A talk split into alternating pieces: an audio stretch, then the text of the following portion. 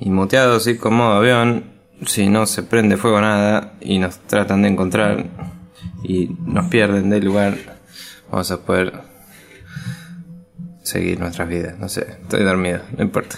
Em,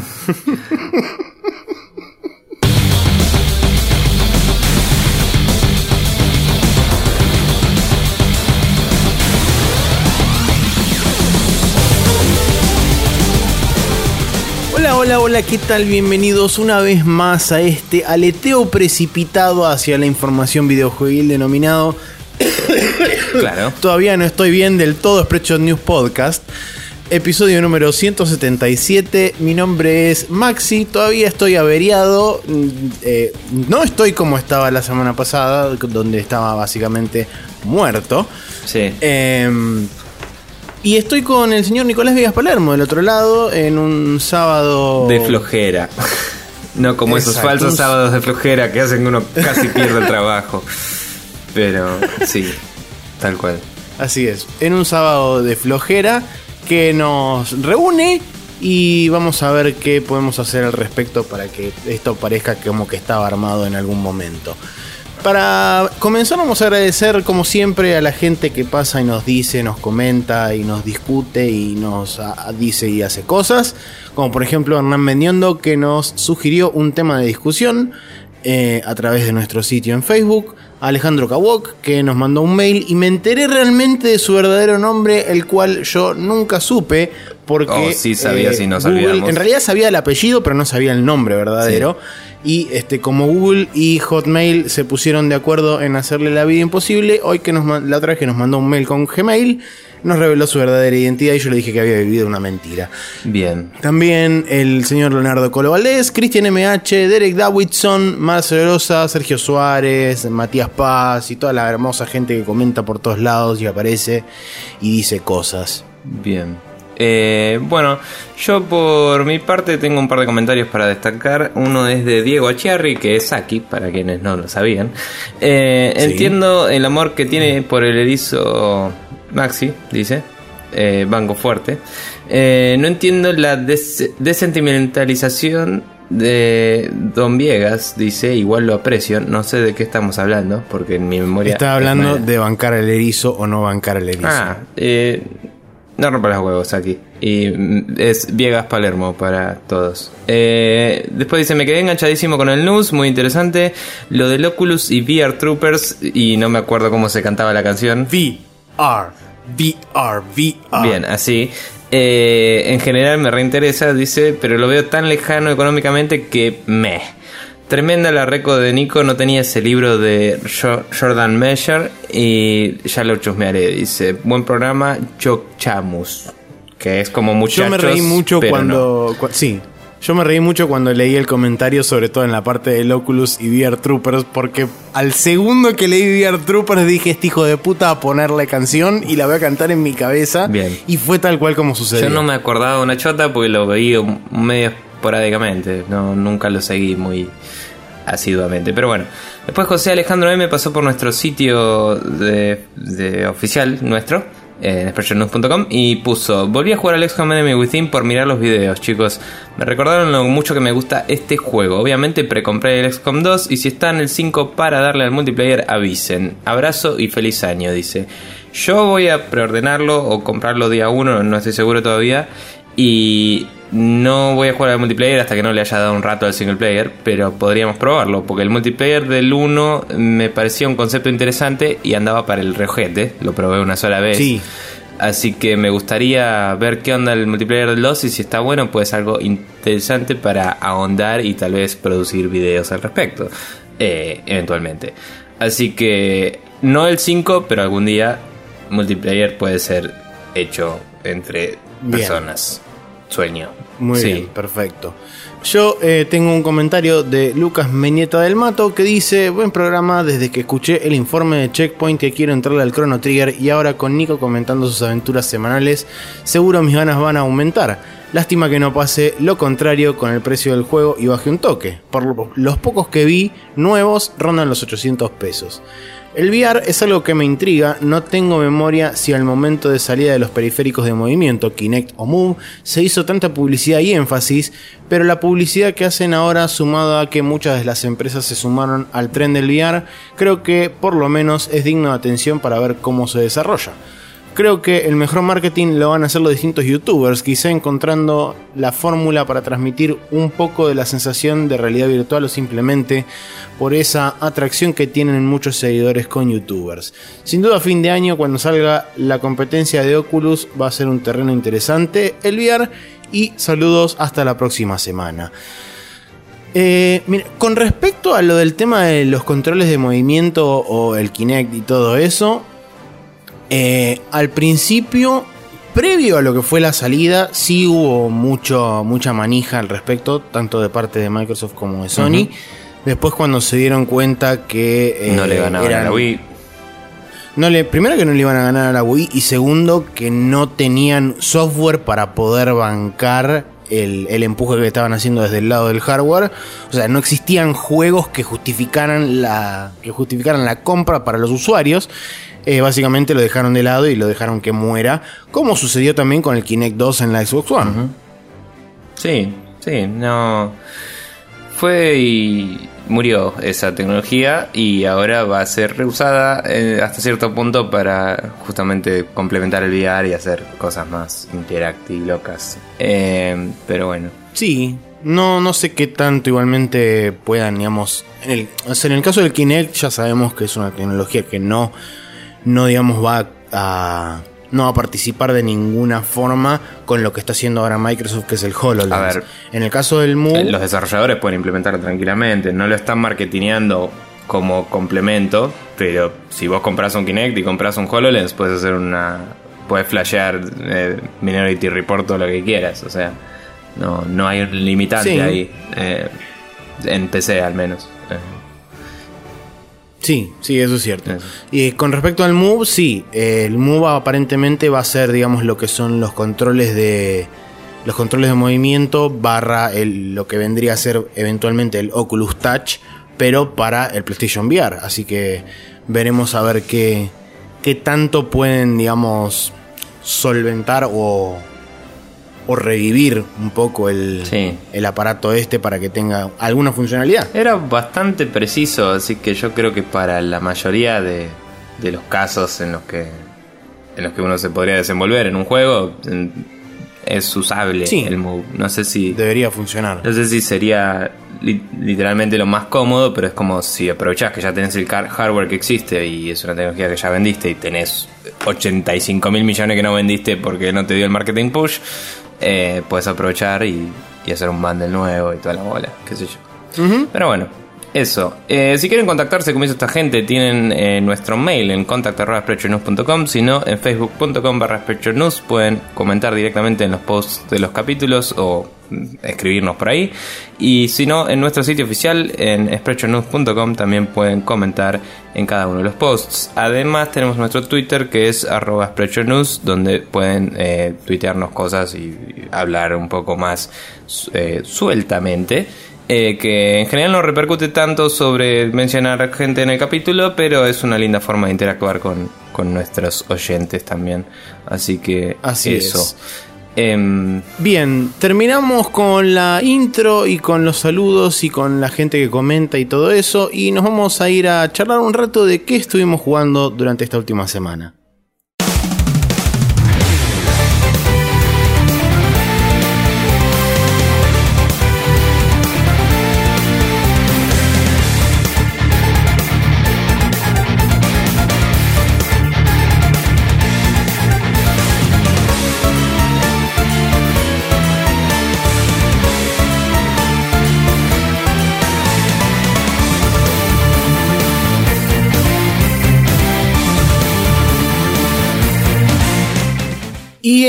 Que estuvimos jugando durante esta semana, eh, llegamos al final de una etapa, de un momento. Sí. Porque han sucedido cosas.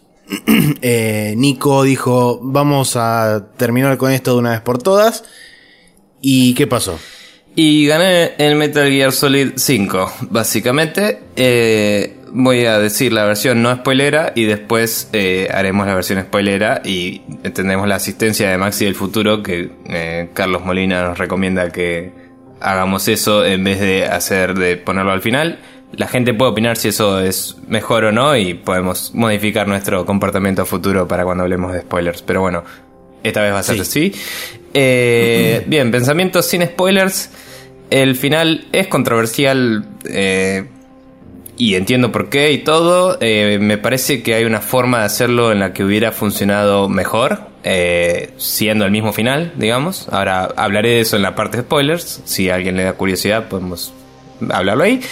Y me parece que aún así es un final eh, entendible como final de Metal Gear y, y tiene un twist bastante Metal Gearoso que cae un poco chato por algunas cuestiones, pero no sé, no me pareció tan horrible como todo el mundo me venía diciendo, "Vas- es una mierda ese final, es una poronga, no sé qué.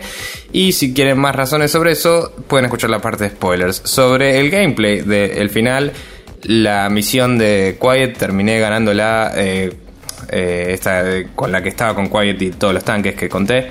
eh, terminé ganándola pidiéndome que me manden mil lanzamisiles en vez de que me dan en la misión, que es una verga.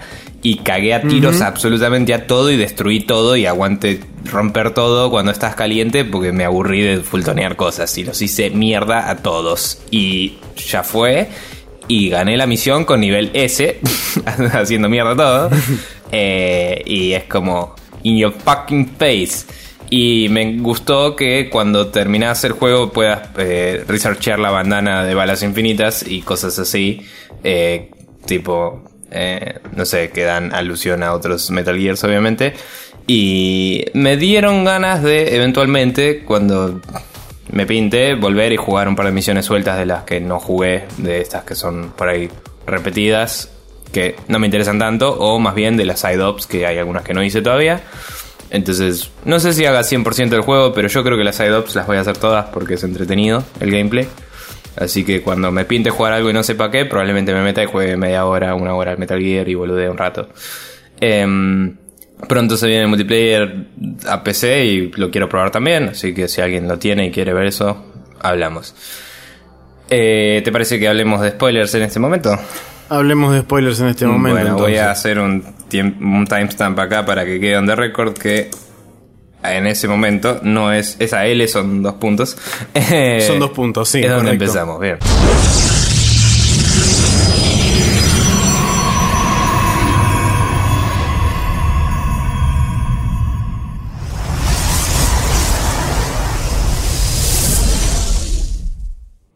Saludos nuevamente, terrícolas.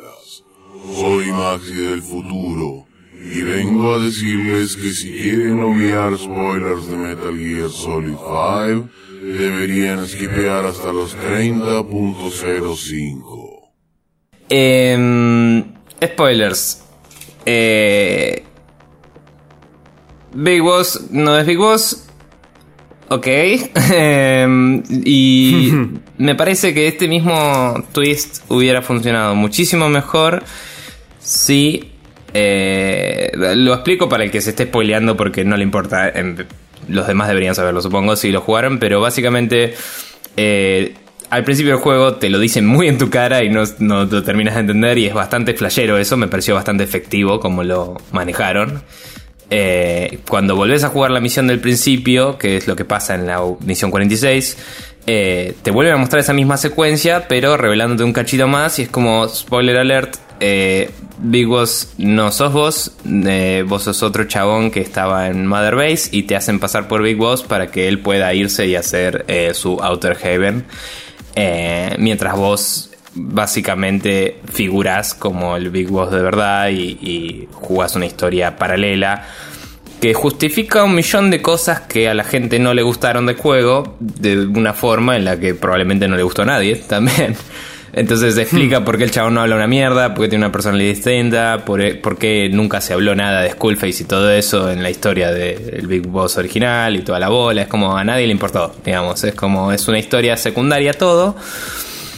Y es como una especie de red con medio hijo de puta, ¿no? Como que agarrás y decís. eh, es, es un timeline separado, como en el principio de Star Trek, pero lo decís al final. Y es como, bueno, me estás anulando todo lo que yo venía viendo. Entonces hay gente que le molesta, me parece perfecto.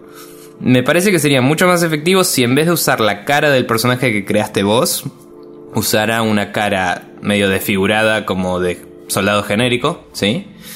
Y durante el juego, cuando tenés esos flashbacks en los que se ve como en el hospital y lo ves y es tipo, ¿por qué se ve como Snake en el hospital? ¿No? Y no sabes por qué es.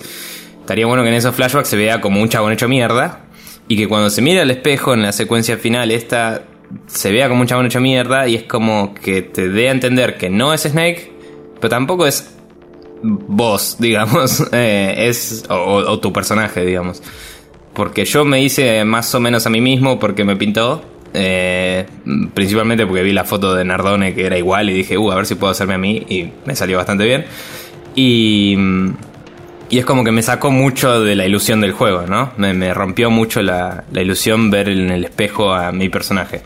Y me parece que si fuera un personaje genérico, sin nombre, que que como que lo podés atar más a la ficción sin sacarte tanto, podrían haber logrado que este final tenga un impacto un poquito mejor.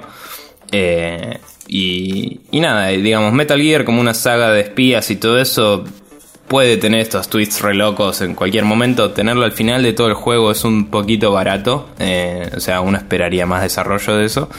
Me hubiera gustado que durante el juego el chabón por ahí tuviera más misiones en las que use habilidades médicas y golpe como que te... ¿Por qué Big Boss sabe ser médico? Y es como, ah, mira, no soy Big Boss, wow, eh, cosas así. Me gustó que hay algunos indicios de que no sos Big Boss durante el juego que no los entendés hasta que de golpe pasa. Y... Sí, El más claro igualmente es cuando, por ejemplo, vuelven las muestras de sangre Sí. que Ocelot hizo comparar con Eli y te dice no hay ningún tipo de parecido. Sí, a mí me flasheó eso porque dije, bueno, por ahí después hacen algo con Hila y no era, y era todo un misleading eso, ¿me entendés?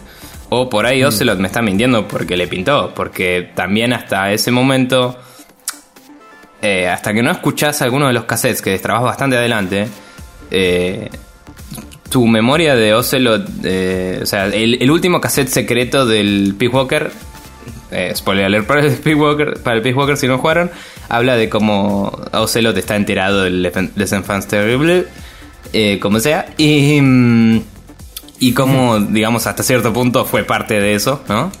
Y es como Sí. que acá no lo tratan mucho el tema, eh, hasta que, bueno, sí, te dice que Eli puede ser la... Y cuando te dice que no es, decís, bueno, por ahí el chabón sigue participando de ese proyecto y no me lo quiere decir. No sé, es lo que me, a, mí me llamó la atención. Pero bueno, no importa. Cuestión que... Me parece que podría haber tenido mejor impacto si no era mi cara y si era un chabón genérico.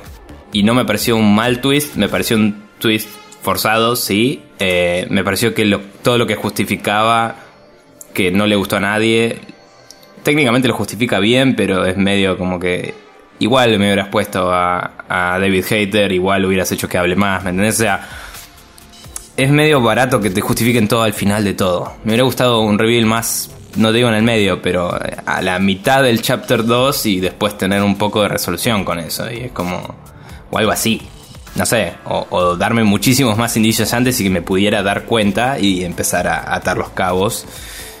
Y por ahí me hubiera molestado menos que Miller esté todo el día recaliente y que Ocelot lo odie zarpado y se peleen todo el tiempo y todo eso, que te lo explica re bien cuando escuchas todos los cassettes y decís, bueno, ok, pero me estás deshaciendo mi experiencia de las últimas eh, 70 horas de juego, ¿me entendés? O sea, sí, eh, de nuevo, historia de espías, tranquilamente puedo no saber lo que está pasando y enterarme de golpe. Pero enterarse justo al final es un poco barato eh, a nivel narrativa, en mi opinión. Para mí, igual funciona, más o menos, pero funciona y lo disfruto del juego y no es ni a palos el mejor Metal Gear, pero es muy divertido.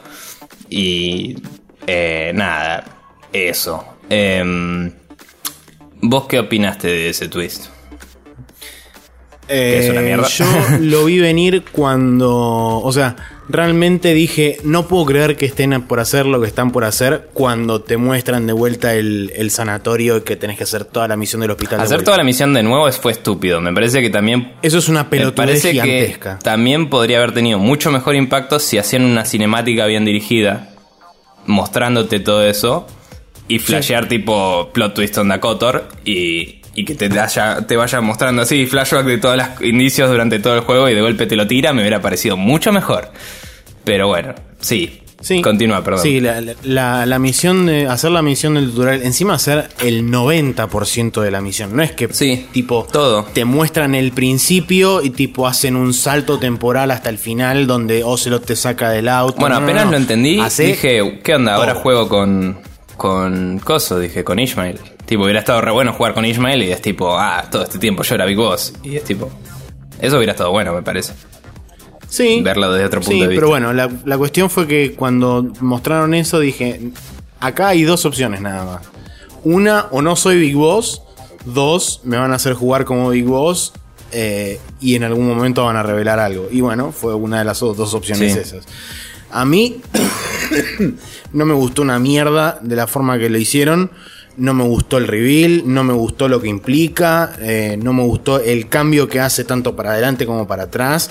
El hecho de que básicamente sobre ese punto, o sea, el, el punto de inflexión del juego que es básicamente cuando te dicen que no sos Big Boss, hace que tanto hacia atrás como hacia adelante cambien un montón de cosas y muchos de los personajes revelan su verdadera función una vez que te dicen que Big Boss no es Big Boss. Sí. Ejemplo puntual, tanto. Ocelot como Miller Sí. son dos personajes que no entendés cuál es su función hasta que no terminan de revelarte. Sí, y encima 70 son dos personajes juego, que digamos. Claro, y encima son dos personajes que están 100% puestos en el juego en función de servir de tracción narrativa para que vos llegues hasta el final del juego y entiendas qué es lo que está pasando. Y no son dos personajes únicos como, su- como supieron ser en juegos anteriores. Sobre todo por el cambio, digamos, total y absoluto que tienen más que nada Miller del juego anterior con respecto a este. Que bueno, se puede justificar con lo agarraron, lo torturaron y toda la pelota. Sí, y se enojó zarpado con que- Big Boss, que es lo que te muestran Sí. ahora, pero es tipo, vos lo sufriste 70 horas y decís, ¿por qué el chabón está así? Y es como medio molesto. Tal cual. Eh, Tal cual. Por eso digo, mm, tengo un, sentimiento encontrado de que me justifican de una forma que funciona, de nuevo, no es la mejor, pero funciona. O sea, me, me dicen exactamente por qué todo el juego fue así, pero no me satisface. ¿Entendés? Y Sí, ese es el problema, porque es como. Me lo explicás, pero no me lo resolvés. No, no es que después me entero eh, que más cosas todavía. O sea, eh, 100% si no escuchás los cassettes del final, que son como 14 y duran como una hora y media, la mitad de esto te lo perdés encima, entonces queda más chato todavía. Y yo los escuché todos y tuve que suspender mucho mi disbelief, ¿no? Y decir, bueno, ok. Asumamos que no tiene mi cara el chabón y todo funciona más o menos bien. Es tipo, era un chabón de Mother Base, lo entrenó Big Boss, entonces era grosso de por sí. Todo bien, ponele. Eh, no sé, esto explica por qué después no tiene un brazo robot en los juegos viejos, perfecto. Aunque en el primero debería, pero no importa. Eh, Viste, cuando decís, bueno, o Claro. sea, empieza a cerrar todo, pero cierra con una excusa medio eh, mal presentada, me parece más que nada. Ni siquiera te digo que es mala, me parece que puede servir, pero como te decía, si hubieran hecho una cinemática bien dirigida, que te remixe toda esa misión, ¿me entendés? Si hubieran tirado más indicios, si Miller no hubiera sido tan tan distante y tan raro durante todo el juego, si, o, o- o si hubiera sido de una forma en la que te indique que para él vos no sos Big Boss, ¿me entendés? Si hubiera tenido más personalidad eso, en vez de ser solo lejano el personaje. No sé, todo eso me pareció una forma floja de presentar esto que no me pareció mal de por sí. Eso es lo que... Sí, además hubo, o sea, hubo cosas que, bueno, ignorando todo el hecho de el quilombo de Konami con Kojima y todo eso, porque eso muy seguramente debe haber impactado directamente sobre el desarrollo del juego y sobre un montón de cosas. Pero, digamos, teniendo en sacando en cuenta, eh, sacando de lado eso, Otra de las cosas que a mí me parece que no explotaron para nada y que podrían haber utilizado muchísimo como herramienta narrativa a lo largo de todo el juego y lo usaron en un solo momento es toda la parte de la ilusión de paz. Cuando vos este, entras al, quirófano y la ves ahí a paz y qué sé yo, bla, bla, bla, si haces todas esas side quest, entre comillas, hasta el final, te das cuenta que en realidad todo eso era una ilusión tuya, porque en realidad sí Paz cagó muriendo, explotando. Eh, y no, este, en ningún momento está viva Paz en, la, en Mother Base. Simplemente es una ilusión tuya del coso ese que se tenés metido en la cabeza que al principio te dicen puede causarte ilusiones. Mm. Sí, y nunca lo usan en todo el juego eso. Eh, Claro, exactamente. Y es un, un- un recurso narrativo que podría haber sido enorme a lo largo de todo el juego, haciendo cosas con, la, con las ilusiones y qué sé yo, eh, que no, no, no va a ninguna parte. Sí, la verdad es que la, la side quest de paz, digamos, no la terminé porque me faltó un par de soldados, pero bueno, ok, suena a que sí, es medio pelotudo que te lo revelen así y sea como, "Y, pero en el resto del juego no tuve ninguna otra ilusión sobre nada. Eh, no sé, también Psycho Mantis es como, bla, ponele, y... También. Eh, en el momento en el que se van Eli y el Metal Gear re loco y eso, podrían haber hecho lo mismo, sin que se lleve el Metal Gear, sin que se lleve el virus, y cerraran todo eso sin que haya un problema de, che, te faltó contar una parte, ¿me entendés? O sea, porque evidencian zarpado que faltó un cacho de juego, que vi las cinemáticas y eso y no es tan relevante, honestamente. Es tipo, porque va va a buscar a Eli, eh, derrota el virus, derrota el Metal Gear y se escapa Eli. Es un cierre de esa parte, nada claro, más. pero es como que el producto final es que igual se escapó Eli, ¿me entendés? Entonces, tipo, podrías haber Sí. dicho que se escape sin el conchudo Metal Gear, sin el conchudo virus y cerrás eso, ¿me entendés? Rehaces esa cinemática un toque, ni siquiera tenés que hacer mucho, solo sacar un modelo gigante de robot y dejarle el resto. y y, o sea, podrías haber hecho que Psycho Mantis mueva el robot para distraer y que se vayan o algo así, no importa. Pero digo, si hubieran modificado esa cinemática, ese arco argumental no quedaba abierto al pedo y abierto de una forma en la que es como que decís, falta algo en serio, ¿no? Es grosero. Porque vos ya sabés que la historia no, no va así después. Tipo, no, Liquid no tenía un Metal Gear cuando era nene. Eh, entonces es como, bueno, esto es pelotudo. Tipo, eh, eso fue una omisión estúpida de su parte no modificar eso.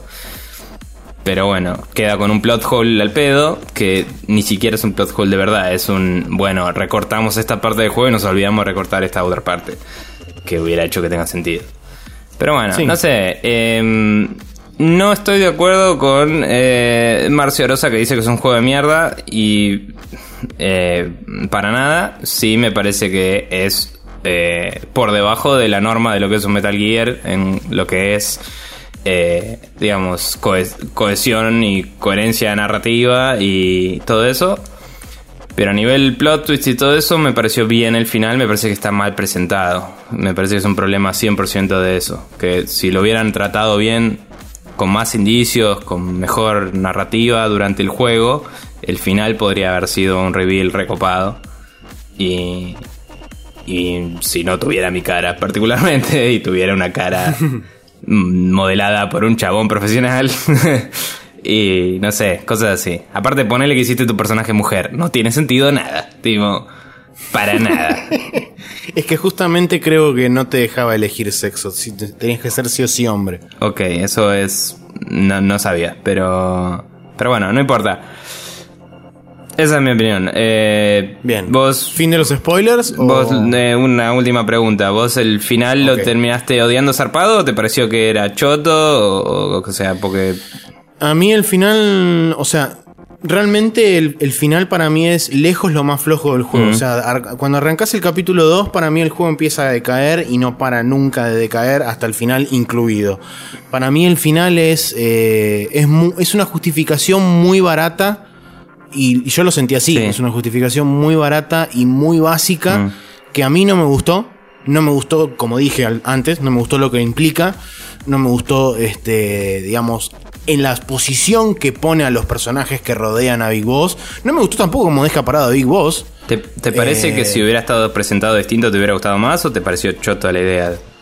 O sea, como te decía yo. Me parece, me parece chota la idea. Y me parece eh, que, digamos, no. No hace justicia a algo que, digamos, si bien el juego en- eh, de, de movida te lo pone así medio como en tu cara diciéndote, mira que no vas a jugar con Big Boss, es como que en ningún momento se hace cargo de eso que te está diciendo. Es como, ah, no vas a jugar con Big Boss.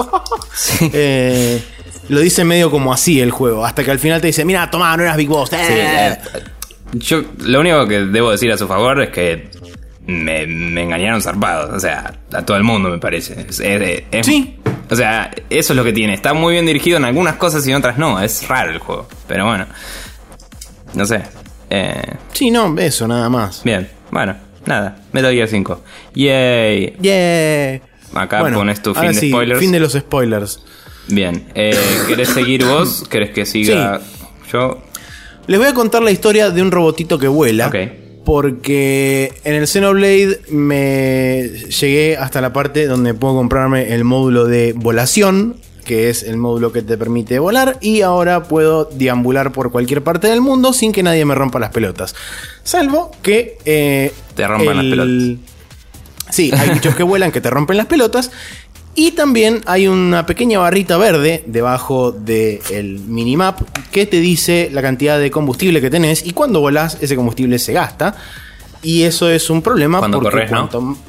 eh, no, cuando corres no. Y cuando andás en modo autito tampoco. Ok. El- lo que, digamos, el combustible en las únicas dos instancias que se gasta es cuando entras en combate.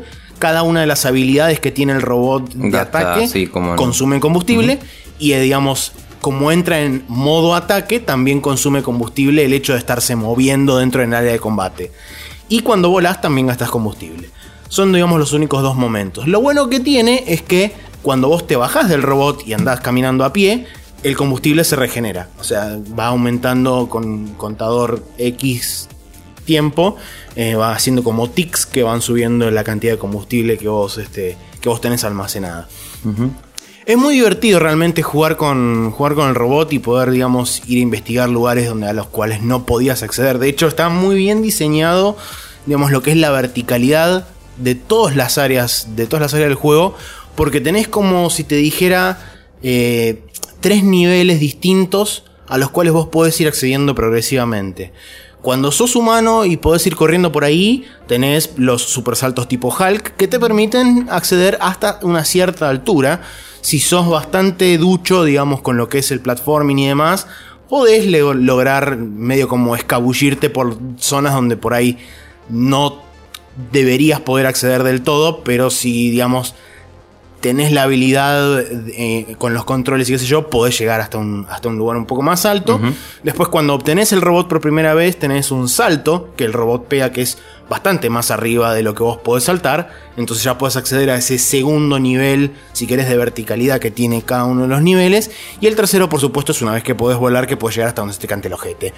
Eh, y esto también habilita, por supuesto, nuevos, nuevos bichos, eh, bichos de más nivel, eh, distintos tesoros que también este, están mejor ocultos y te dan más cosas, te dan más plata, este, te dan más ondas para poder ir este, poblando el mapa y así también generar más cantidad de plata y minerales para después eso poder invertirlo y tener mejor equipo y toda la pelota.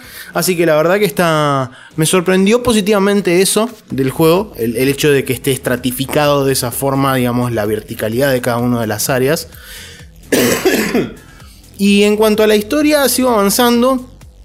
Eh, no, no, hubo, no hubo grandes momentos. Sí me, me, me copó, por ejemplo, que muchas de las side quests y muchas de lo que son las este, Affinity Missions, que son como las misiones de personajes que vos tenés dentro de la party. Dicho sea de paso, hasta ahora llevo como 14 personajes de party en total Bien. eh, encontrados y es como, bueno, tengo un montón de gente para poner en mi party y hacer lo que se me cante en las bolas.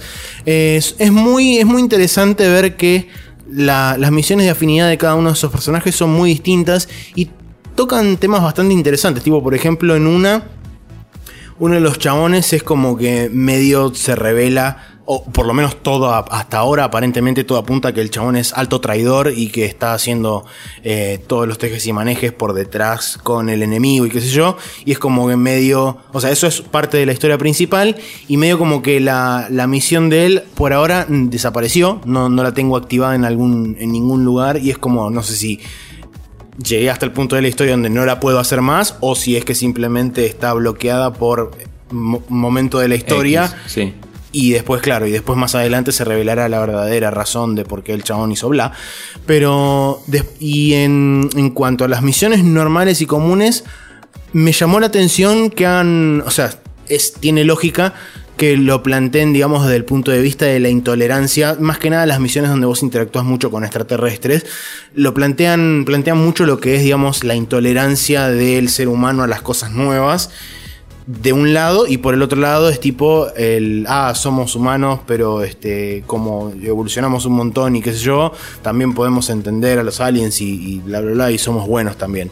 Entonces como que juega un poco con eso y me pareció interesante porque dije qué loco que, que se hayan tomado el laburo de representar digamos cosas de digamos, que pasan hoy en día en el mundo, el hecho de la intolerancia hacia, hacia el otro y todo ese tipo de cosas, Sí. y que esté reflejado de una forma bastante copada y bastante adulta también, no es la típica de, ah, el bichito es distinto, matémoslo, sino que tiene como una reflexión por detrás y hay como un mensaje pensado y bien armado, así que la verdad que con respecto a eso, aguante todo. Y última cosa, las armaduras cada vez son más facheras, no es tipo He visto screenshots de eso, sí. todo, es como muy, muy, muy zarpados los diseños de las armaduras, realmente. Y lo bueno es que como tenés distintos tipos de proveedores, cada uno tiene un estilo muy marcado. De hecho, por ejemplo, hay uno que se basa en el estilo de un enemigo particular que Mm. encontrás ahí en el planeta. Y es como, son todos así medio, eh, Biológicos. medio insectoides Sí. las, las armaduras. Y es muy zarpado eso. Está Em, muy, muy copado. ¿Qué te iba a decir? Eh, cada pieza de armadura es individual.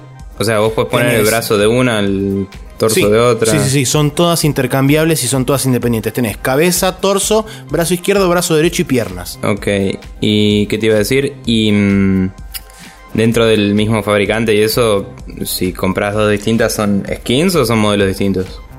No, no, no, son modelos distintos. O sea, Bien. vos lo que tenés son como eh, distintos tiers que están, por supuesto, escalonados por niveles. Sí. Eh, Dentro del mismo tier por ahí tenés de distintos colores la misma. digamos. Claro, los, los niveles lo que hacen es cambiar la tonalidad de los colores de las piezas. Pero digamos, vos tenés, por ejemplo, la armadura pesada, el nivel básico es rojo, el un poco más avanzado es verde, amarillo, y así van cambiando, digamos, es la misma pieza de armadura con otra paleta. Ok, bien. Bueno, lo, que va, igual, cam- lo que va modificando, por supuesto, son las stats y Sí. los bonus que tiene cada una de las piezas a, medida que vas avanzando. grosso. Bueno. Bien. Eso, yeah. Yeah. Eh, bueno, yo seguí el Chrono Trigger. Eh, la última vez que comenté sobre él había conseguido a Frog y Te estaba... habías encontrado con Frog nada más, ¿no? ¿Qué? Te habías encontrado por primera vez con Frog, sí. Creo que sí. No me acuerdo dónde dije que me quedé. No, que estaba volviendo y tenía que ir al juicio. Eso. Ah, verdad, sí. Fui al juicio, me declararon inocente y me metieron en el calabozo por tres días igual. Y, mm, y uno eh, que es un facho hijo de puta me mandó a ejecutar. Porque sí. Eh, Porque le el, el counselor del rey, ¿viste? Sí. Como que por esta cosa que no me acordaba, que conté la otra vez, que vos rescatás a la reina, ¿no? Que la habían raptado los seguidores de Magus. Sí. eh, del, del Fiend Lord, que después te cuentan que es Magus. Eh, cuando rescatas a la reina, te dice el Councilor de ese año 600 que iban a hacer un sistema judicial más zarpado para que no pase más y, y más seguridad y todo. Y justamente cuando volvés te dicen, eh, vos raptaste a la princesa. Eh, así que, eh, nada, medio que te condenan a. Aunque te demuestran inocente, dicen, bueno, igual la ayudaste a estar, a, a, digamos, a esconderse de nosotros.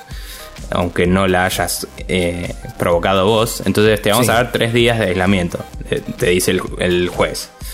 Que decís, bueno, era un coso súper total- totalitario loco medievaloide, no está mal. Eh, tipo, podrían haberme cagado a azotes, lo que sea. Y mm, va el counselor así de ese momento, que como que su rol es eh, hacer lo que piensa que es mejor para el reino, y dice, mátenlo, así, tranca.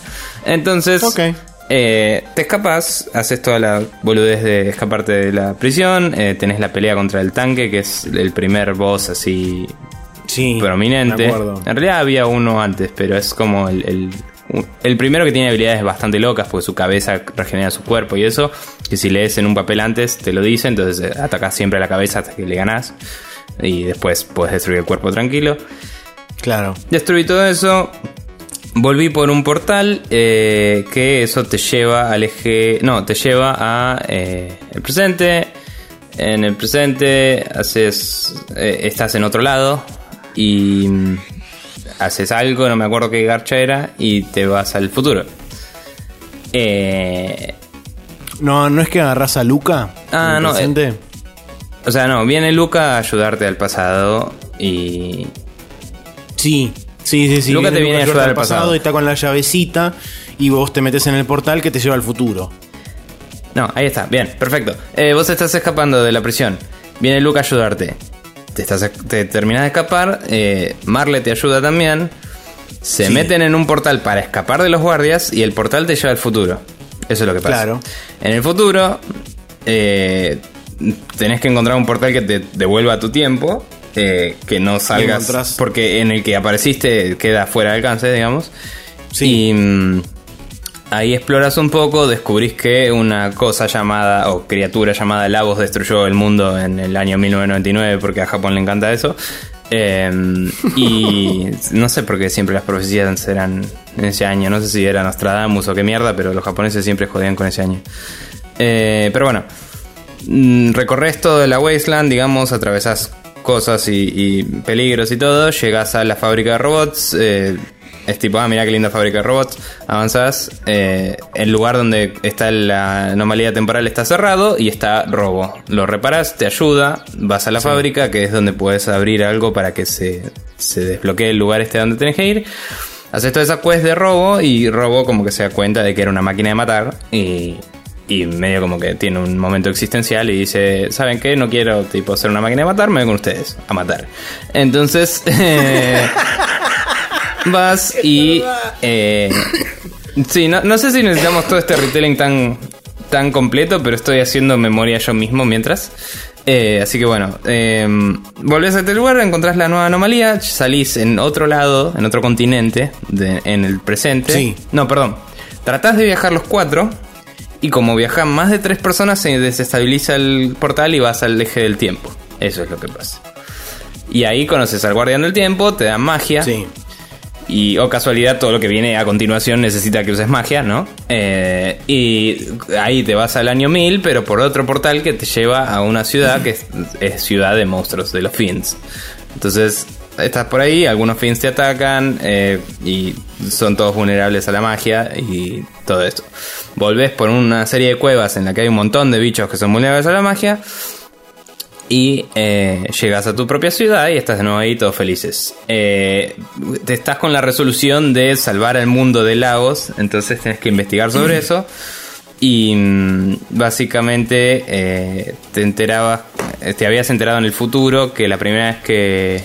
O, no, no, los Fins te dicen en la ciudad de los Fins que el Fiend Lord Magus era el que había despertado a Lagos por primera vez. Entonces tenés que volver a la época medieval. Volví a la época medieval. Alguien te dice que la profecía dice que la Masamune era la única forma de matar al Fiend Lord. eh, y fui, peleé contra Masamune, me costó un huevo. eh, obtuve la Broken Masamune eh, en la segunda, el segundo intento. No fue tan complicado, pero hay que coordinar bastante. Sí. Y reuní las dos partes y tengo la medallita que la tenía el nenito, que bla bla bla. Y hablé con Frog y Frog sigue ahí todo demo y es como, ah, cierto que tengo que reparar la puta espada, entonces vengo al presente de nuevo y hablo con Melchior y Melchior te dice, tenés que usar la redstone que se encuentra únicamente en... En el año 65 Eh, millones tipo, antes de Cristo. hace muchísimo tiempo. Vas, a- vas al eje del tiempo, le preguntas al chabón o que ya sabes que tenés que ir a la prehistoria solo para ver el diálogo porque sos un completionista, ponele. Y el chabón Sí. te dice, ¿probaste en la prehistoria? Y es como la puta ¿Probaste con madre. Quiero jugar con Frog, la concha de tu madre. Quiero usar a Frog con la Masamune y romper todo. Y me olvidé que tenía que hacer tantas cosas para reparar la conchuda espada para que el chabón se saque el, el Bueno, maquillaje emo la- y venga a romper todo conmigo, la puta que lo parió. Así que ahora Pero voy ahora a ir. a- Eso es lo que tengo que hacer. Voy a ir a la prehistoria. Voy a eh, reunirme con. Mer Ayla. eh, ¿Cómo era? Eh, Merle era, no. Eh, Ayla. Ayla, sí. Eh, Merle Es. Y, y voy a ir a pelear contra todos los putos dinosaurios y voy a hacer todo eso, que es lo que voy a contar la próxima. pero la estoy pasando re bien. No me acordaba que era tan largo todo esto y quiero hablar con Frog y, y froguear por la vida. Em, pero bueno, Está muy bien. mientras tanto, y de mientras tanto, eh, me estoy haciendo bastante grosso con mis personajes, porque no es que estoy super grindeando, pero no estoy evitando ninguna pelea. Así que siempre estoy en un nivel bastante adecuado, lo cual me, me recuerda lo bien diseñado que está este juego, ¿no? De que no, si- no habiendo random encounters, sí habiendo emboscadas y, y algunas cosas que por ahí no esperas que haya un enemigo, pero ves a los enemigos en el mapa. Casi Sí. siempre estás en el nivel adecuado para el lugar donde tenés que estar y eso me parece brillante. Eh, y es algo que no me pasa en cualquier JRPG y por eso No. este lo puedo lle- sobrellevar mucho mejor que otros, a pesar de que el género, eh, como siempre dije, me interesa, pero me ha sabido eh, alienar varias veces, ¿no? Así que nada, lo estoy disfrutando, aguante todo, aguante viajar por el tiempo, aguante hacer retellings relativamente graciosos de lo que estoy haciendo en el juego y mm, viva la pepa. Eso. Bien. Bien. Y con eso terminamos el now loading de esta semana y nos vamos a ir a hablar de las noticias que hubo esta semana en el Rapid Fire.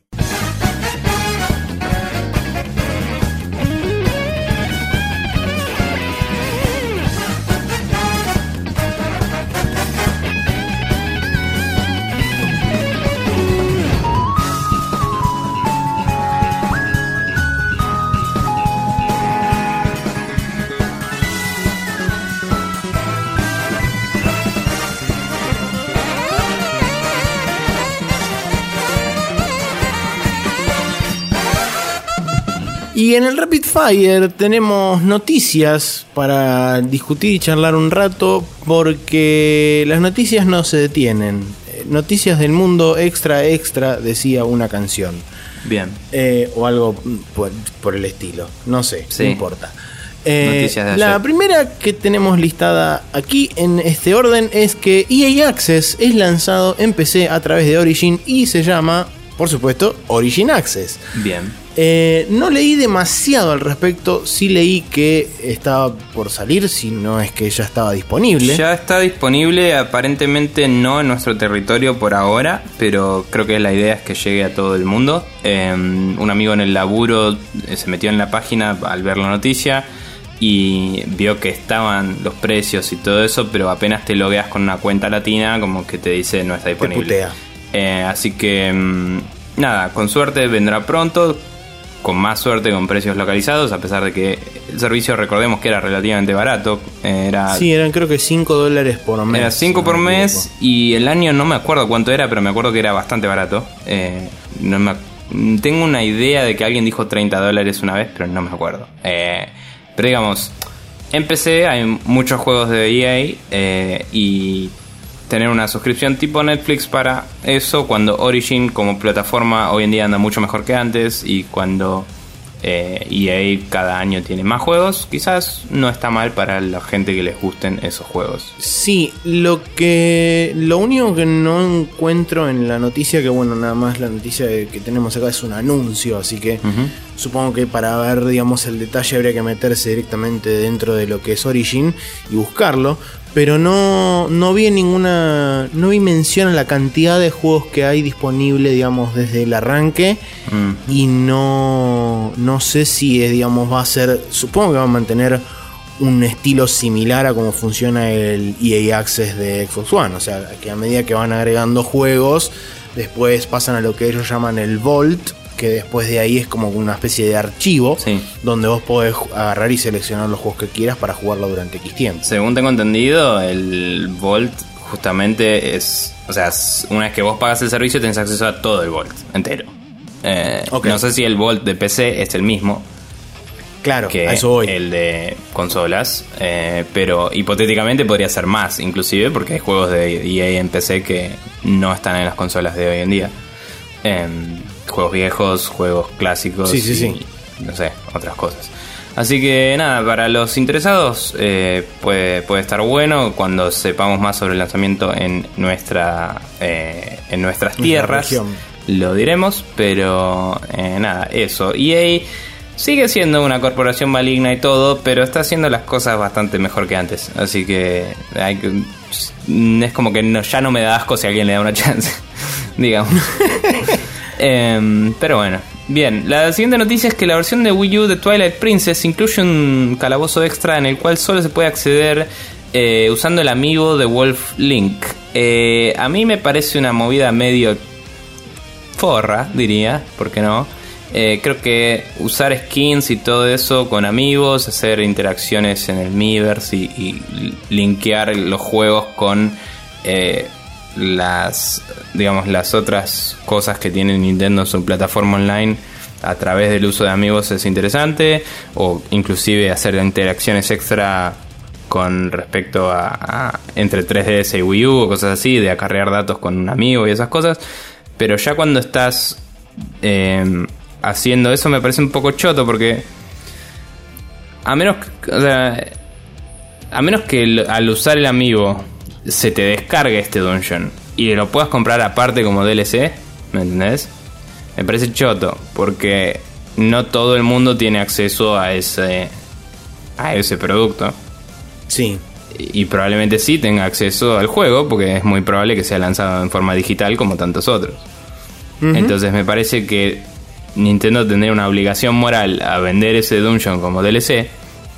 Y si el juego, y si el dungeon ya viene del juego y lo destrabas con el amigo, estamos en esa misma de siempre de eh, ya me incluiste el coso y me lo estás me estás haciendo pagar por un unlock. Entonces, ya es medio ambiguo, medio raro, pero bueno, ponele, el amigo te sale por default 13 dólares.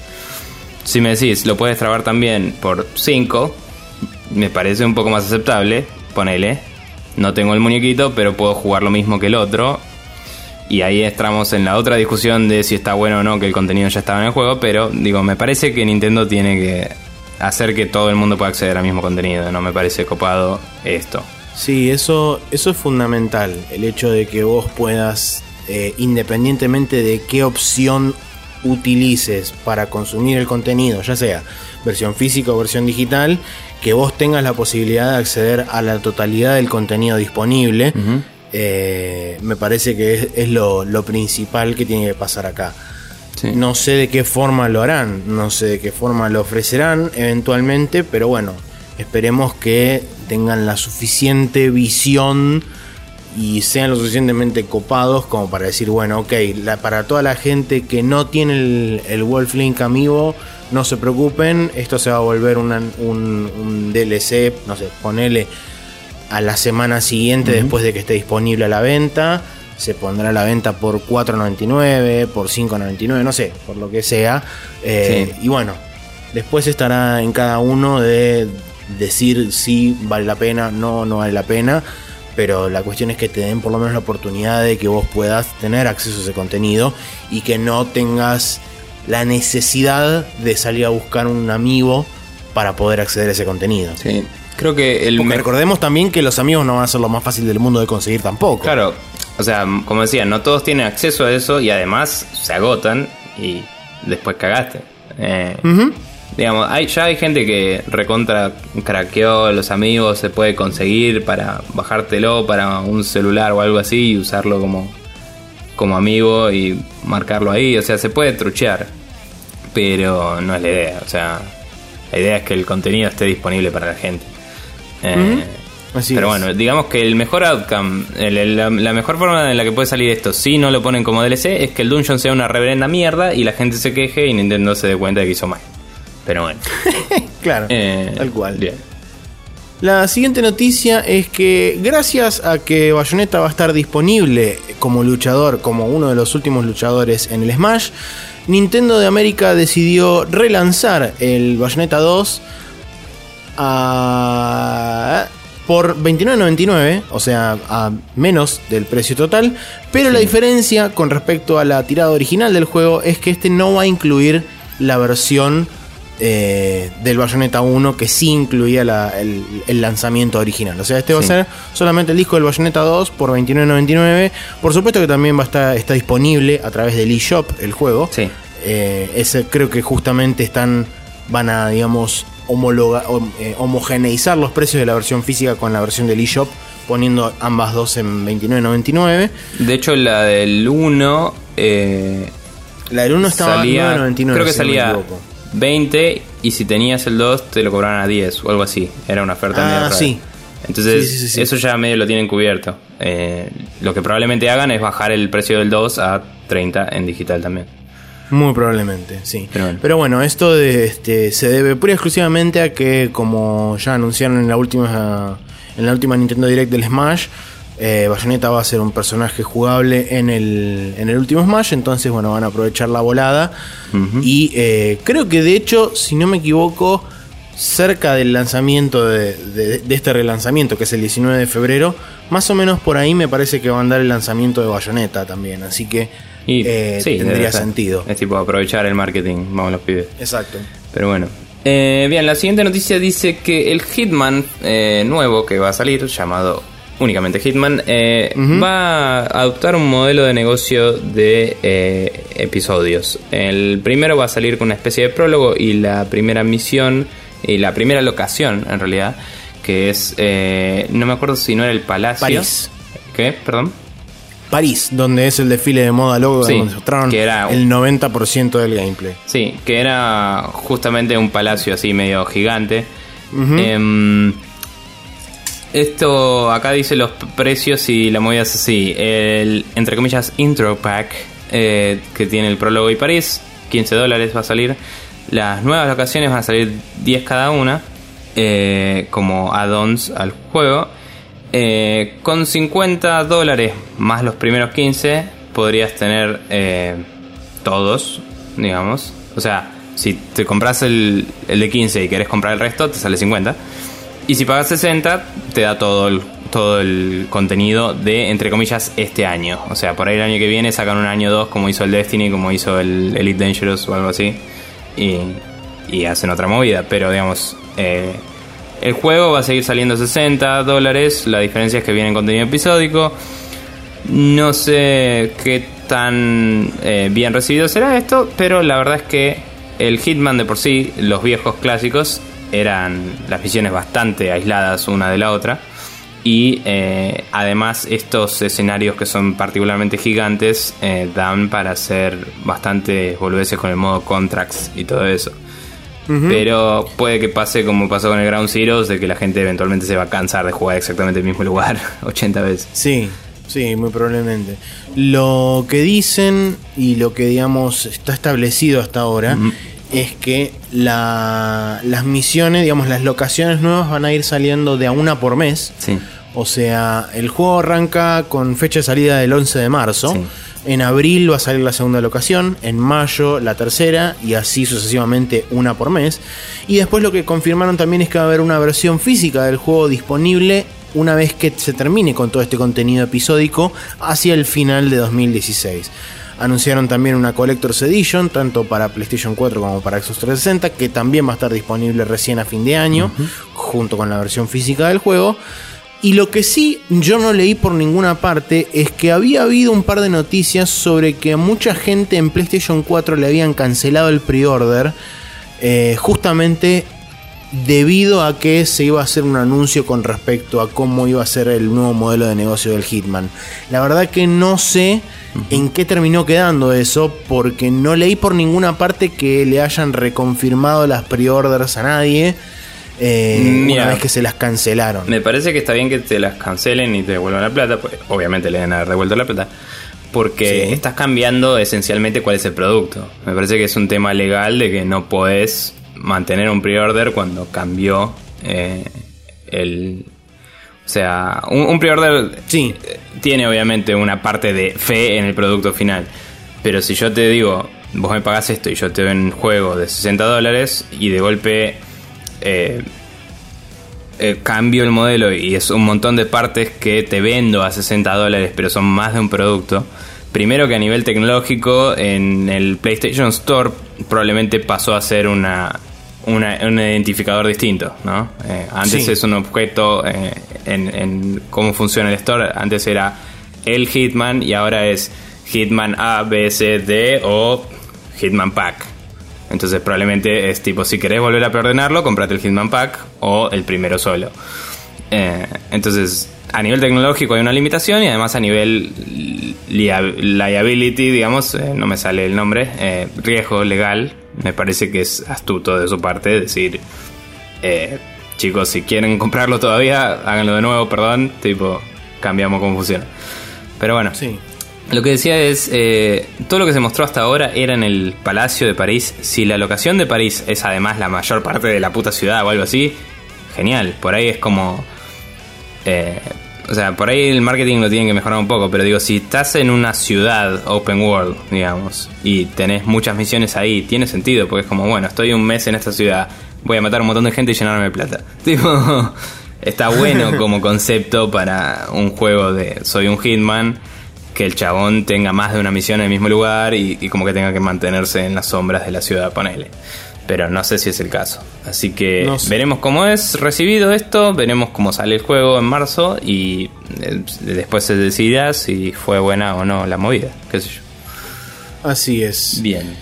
Bien, continuamos con el calendario de esta semana. Tenemos el martes 19 de enero A Boy and His Blob, que va a salir para Windows, PlayStation 4, PlayStation Vita y Xbox One. Este juego es un platformer que había salido originalmente para Wii, si no me equivoco. Puede ser. Eh, después tenemos el Blade and Soul, un MMO que está hace como 10 millones de años dando vuelta de NCSoft y va a salir finalmente para Windows. El Darkest Dungeon sale oficialmente para Windows, Mac, Linux, PlayStation 4 y PlayStation Vita. El Gemini Heroes Reborn para PlayStation 4. El Resident Evil 0 HD Remaster para Windows, Play 3, Play 4, Xbox 360 y Xbox One. Y The Deadly Tower of Monsters para Windows y PlayStation 4. Que no tengo idea qué es. No, yo tampoco, la verdad. Bien. Eh, después del miércoles 20 tenemos el Homeworld eh, Deserts of Karak, que es este juego que originalmente tenía otro nombre, nada que ver. Que originalmente había sido un Kickstarter, me parece, hecho por chabones que habían laburado en Homeworld, pero no. Y después eh, THQ se disolvió y el Homeworld pasó a ser de otra empresa. Y esa empresa compró a estos chabones o les dijo: Toma la, lic- la licencia y dame platita o algo así. Y de golpe son Homeworld. Y ahí está. Ah, Em, así que, según parece, está saliendo bien eso. Y después el viernes 22, el Mario Luigi Paper Jam para 3DS, que es este que hay dos Marios y un Luigi, y eso es medio raro. Em, sí, pero bueno, parece divertido. Eh, así es. Bien, terminamos con el Rapid Fire y nos vamos a ir a la main quest donde tenemos un tema que es algo así como enorme para charlar y vamos a ver qué tal sale.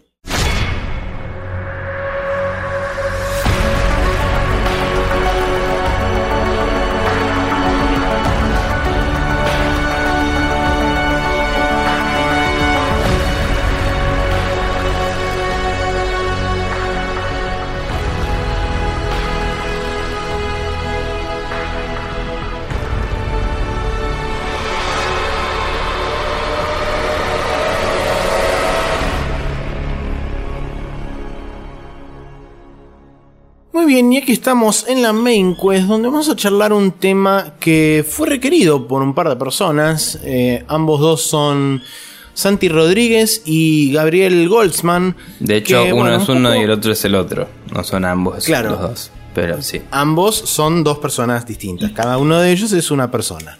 Pero ambos son personas. Bien.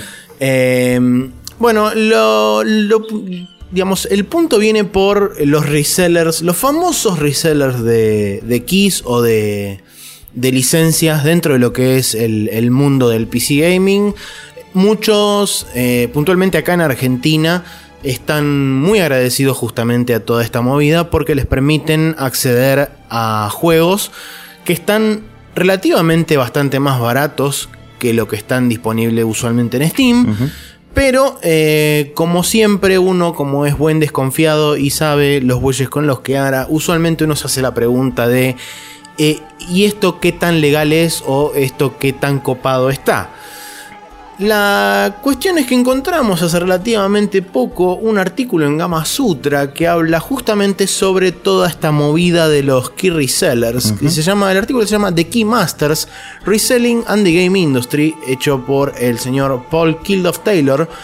Y es, una, es un artículo muy largo, realmente, es un artículo que está en inglés, pero es interesante sobre todo por de la forma que lo encara, está dividido en tres grandes secciones. En la primera habla con un abogado que justamente tiene Abogado Eh, conexiones- de eh, Inglaterra, aclaramos, que No, sí, sabe de las leyes de de. Europa, pero no necesariamente puede encarar lo mismo para todo el mundo, ¿no? que en realidad tampoco es del todo europea, porque como, los rein- como el Reino Unido tiene el famoso Commonwealth, que funciona similar a cómo funcionan las leyes de Estados Unidos, es como que es una cosa media Sí, rara, extraña. sí. Pero bueno, la cuestión es que habla con un abogado inglés que tiene un poco de conocimiento sobre lo que son, digamos, las leyes de comercialidad, de comercialización y cosas y qué sé yo, que está más que nada apuntado a lo que es el gaming, eh, el, abogado este. Después habla con un representante de, de G2A y por último habla con los indies, eh, digamos, para poder obtener la visión de cada uno de estos lugares.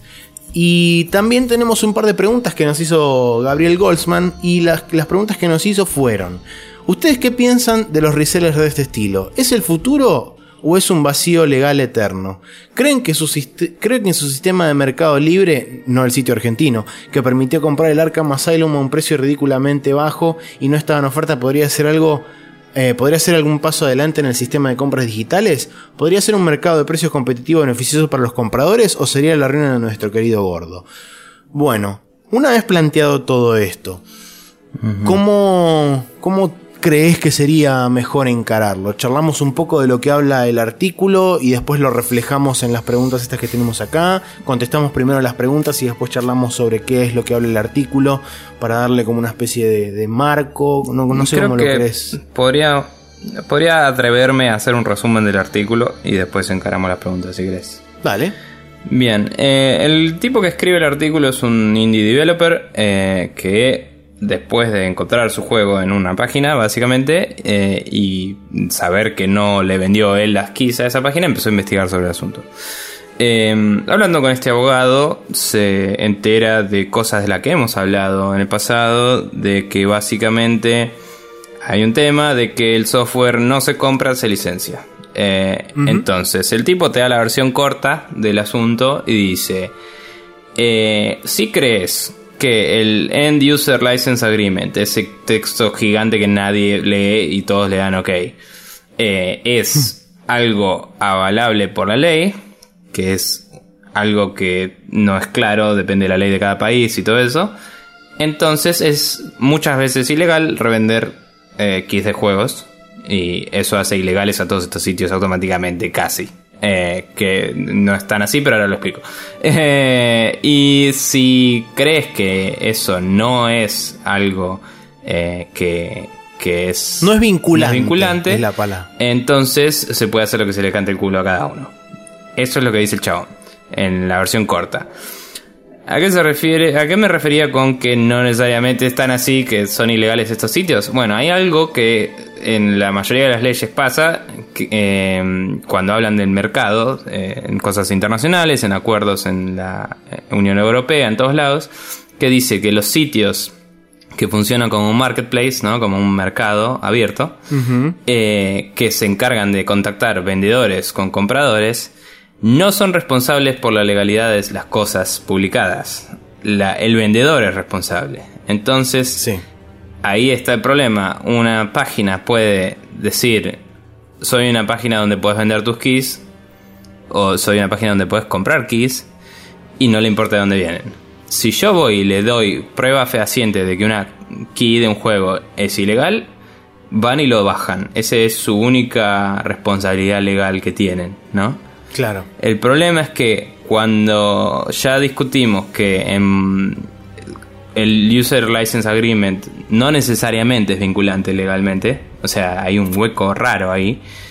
Eh, entonces hay gente que decide cuando yo cuando un developer le dice, "Che, mira, yo no permito la reventa de mi juego en mi license agreement." Hay gente que decide, me chupa un huevo, y hay gente que decide, ok, te lo doy de baja y todo bien. Pero caso por caso encima, porque...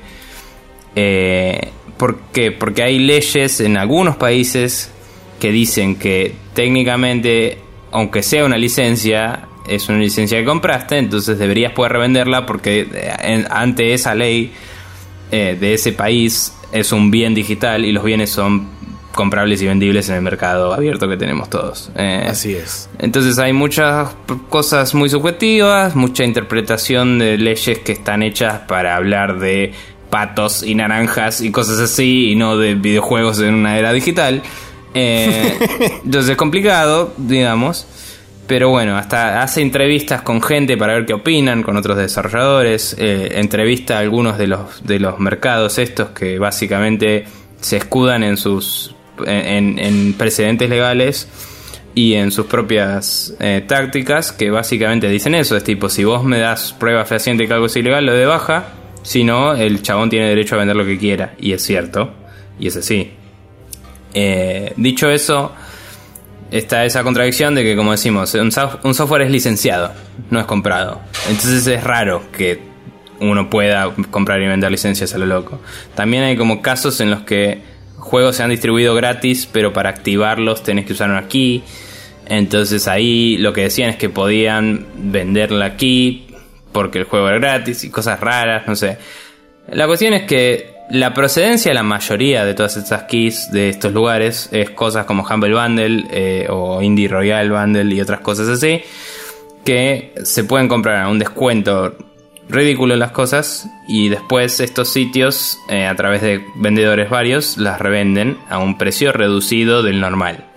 Eh, el problema ahí es que la idea cuando compras un Humble Bundle y la licencia que te dan en ese Humble Bundle es que sea una licencia para consumidor final. Vos deberías usar ese, ese key de juego para jugar vos. Eh, Exacto.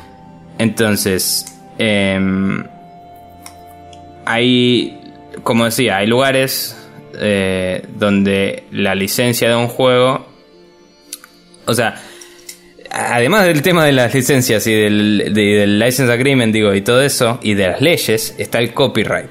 Y el copyright es otra ley que también es muy ambigua y pelotuda, que también es súper retrasada y viene de otras cosas, ¿no?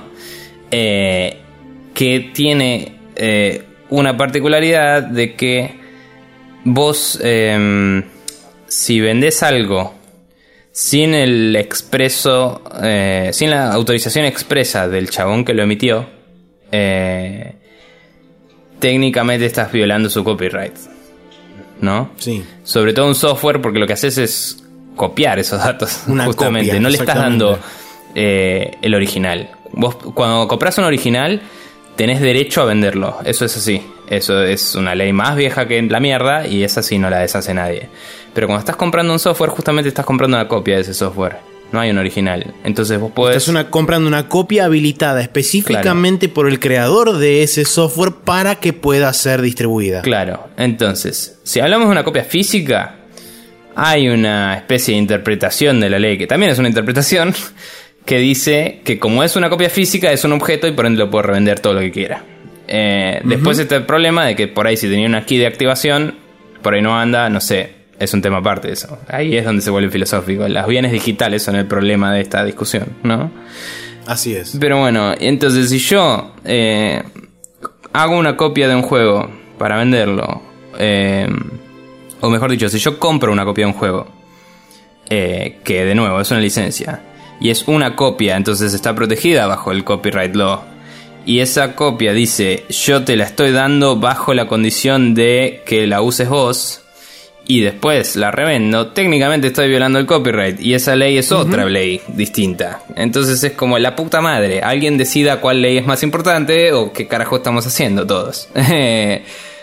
Pero bueno, entonces la moraleja... digamos, claro, eso, eso iba La moraleja es... El cierre de todo esto, ¿cuál es? La moraleja es, estos sitios no necesariamente venden ellos mismos, sino que agarran plata de transacciones de otra gente y se escudan en el hecho de que el vendedor es el responsable legal. Entonces vos no podés hacerle un agujero al, en el orto al sitio por hacer cosas ilegales. Solo se lo podrías hacer si ellos se rehusan a dar de baja algo que, que comprobás que es ilegal. Porque ahí se vuelven accesorios al acto ilegal. Y como es difícil que ellos te consideren que eso es ilegal, es difícil hacerles un agujero en el orto legal cuando te están cagando.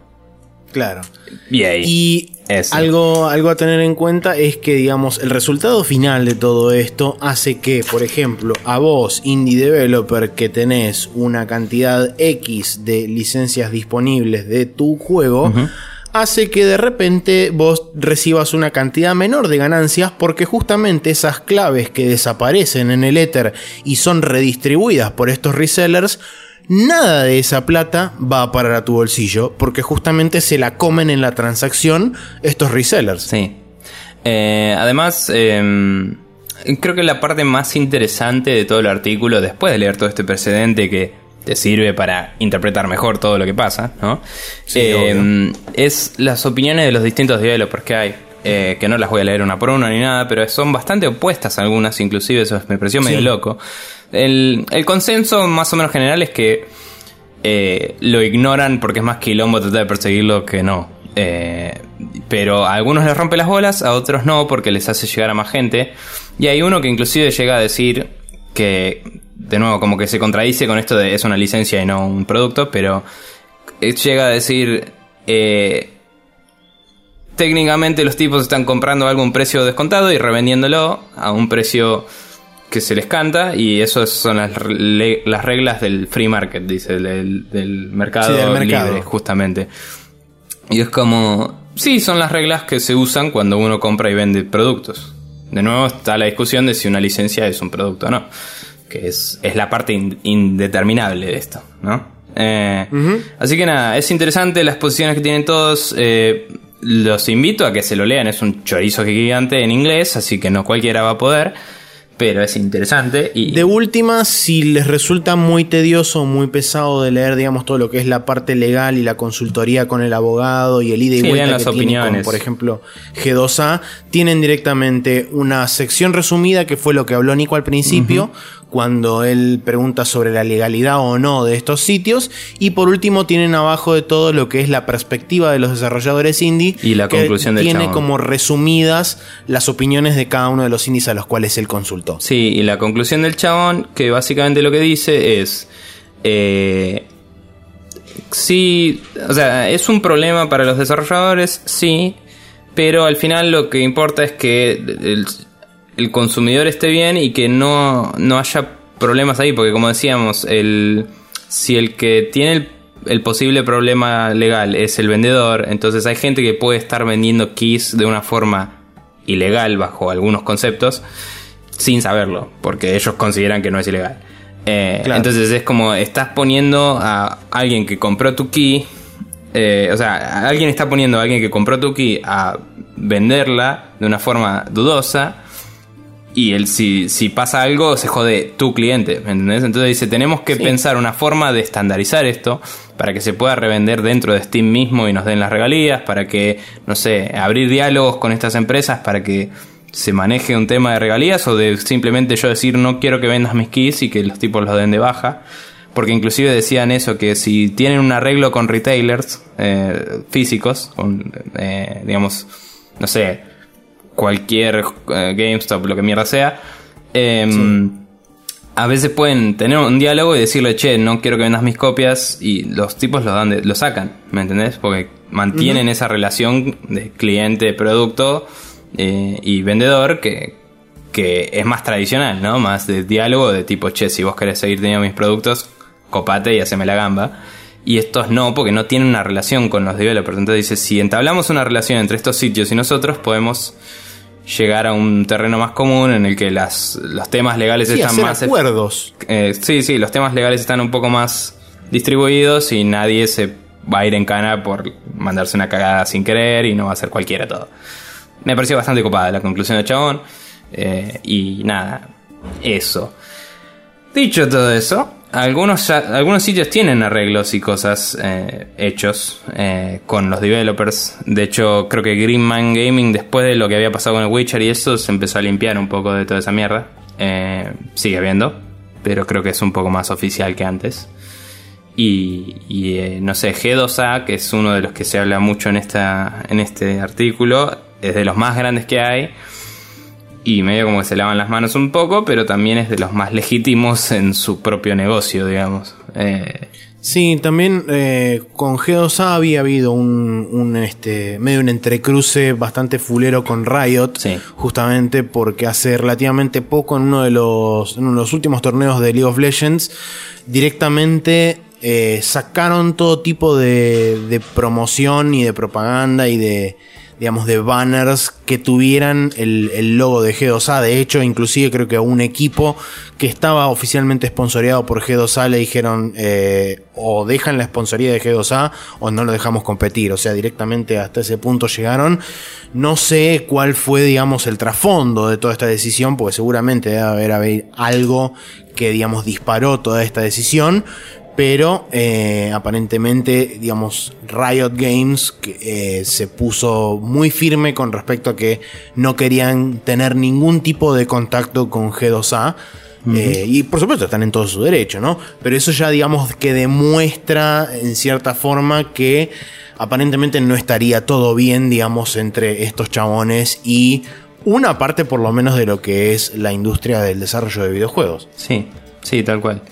Em, una última cosa que me quedó por decir es que había debido un quilombo con Ubisoft también, que Ubisoft había dado de baja un montón de keys, creo que lo habíamos reportado en su momento, y porque habían sido vendidas de esta forma, eh, sin su autorización, digamos. Y eso causa otro problema distinto, que es que un... Si justamente la responsabilidad legal está en el vendedor, ¿no? Yo soy comprador y yo entro a un sitio como G2A que está patrocinando todos los putos eventos de esports del planeta, básicamente. Entonces confío en el brand porque existe en el mundo del gaming y nadie se lo niega de publicitar en todos lados. Confío en esa marca, entonces digo, bueno, voy a comprar acá la key del juego que quiero porque lo puedo pagar y en otro lado quizás no. Y después venís vos Ubisoft y me decís, esa que estaba súper recontra robada, porque fue robada, esas, esas las compraron con tarjetas robadas, fue medio heavy. Y me lo cerrás. Es como...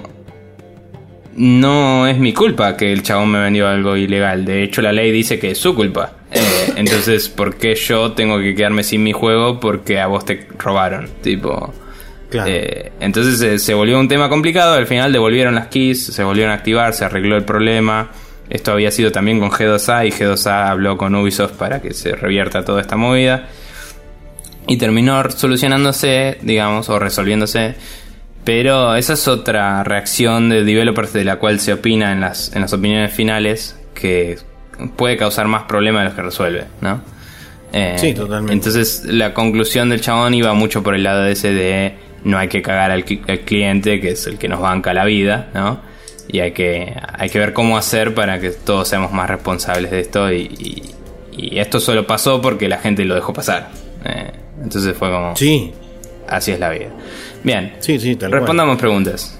Respondamos las preguntas. Bueno, tenemos primero de Santiago Rodríguez que había que no leí lo que lo que había comentado al principio. Dice, "Viste y considerando esto, eh, mi consulta es por páginas como Greenman Gaming o G2A, cómo funcionan realmente y cuál es la razón de la diferencia de precio entre estas y las páginas que venden el código oficial, como por ejemplo Steam. Sí. Siempre me llama la atención cuando hay diferencia en los precios o hay un subsidio, lo cual dudo, o algo turbio está ocurriendo. Bueno, un poco ya lo Sí. charlamos al principio y lo charlamos explicando de qué iba el, de qué iba el artículo. Sí, digamos, los vendedores lo publican. eh, no sé quién estandariza el precio, porque creo que son fijos los precios. Pero es como que la movida es revender keys que obtenés en bundles y cosas así. Te sobra un key, lo vendes ahí, te haces platita.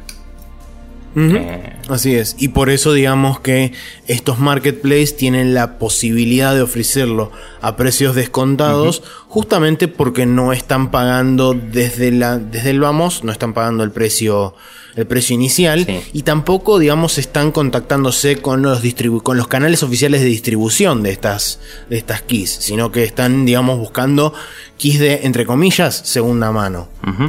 Eh, en algunos casos, según vi en los comentarios, también han hecho negrada de vender tipo eh, copias piratas y cosas medio heavy. Si, si lees los, Sí. los comentarios de Gama Sutra, hay unos casos medio locos de, de los Sí, comentarios hay del artículo. de eso. Pero bueno. Hay de eso, hay keys que ya fueron utilizadas y fueron redimidas y las siguen revendiendo y a vos cuando te tocan la Sí, pones no, y te dicen que esa key ya está usada. O sea, hay mucho, hay muchas cosas que no están para nada copadas de un montón de estos sitios Sí. que hacen y que todavía No necesariamente hoy- de G2A y de Greenman Gaming, sino de este tipo de sitios. Sí. Claro, no, no, no, no, de este tipo de retailers en particular. Y no es cosa del pasado, sino que, que todavía hoy en día, por ahí un poco menos, pero todavía hoy en día siguen habiendo ocurrencias de ese estilo.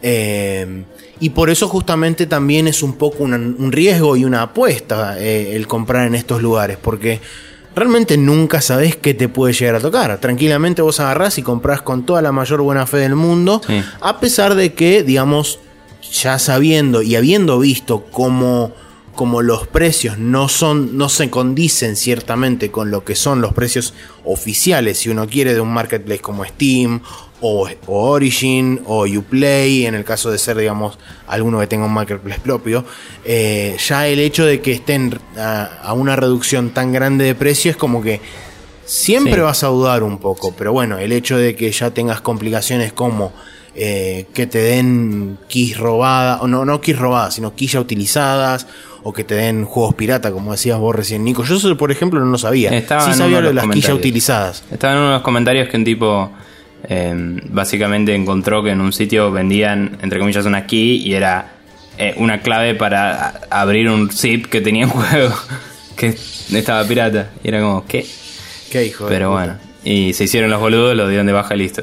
Pero Claro, sí. Y ahí quedó. Sí. Em, pero bueno. Bien, ya explicamos cómo funcionaban. Podemos ir a las preguntas de Gabriel de Gabstone y Goldsman. Em, Dale. Así que, ¿qué opinamos de estas cosas? Yo he usado Greenman Gaming en un par de ocasiones. eh, siempre me, dio- me pareció medio raro. Me parece que hoy en día es mucho más legítimo que antes, eh, hasta cierto punto. Y no lo volví a usar desde, no sé, qué fue lo último que compré. Eh, creo que fue el, el Arkham Origin con los Batman anteriores, que era una oferta medio ridícula. Capaz porque me traumó que el juego era una mierda, no sé.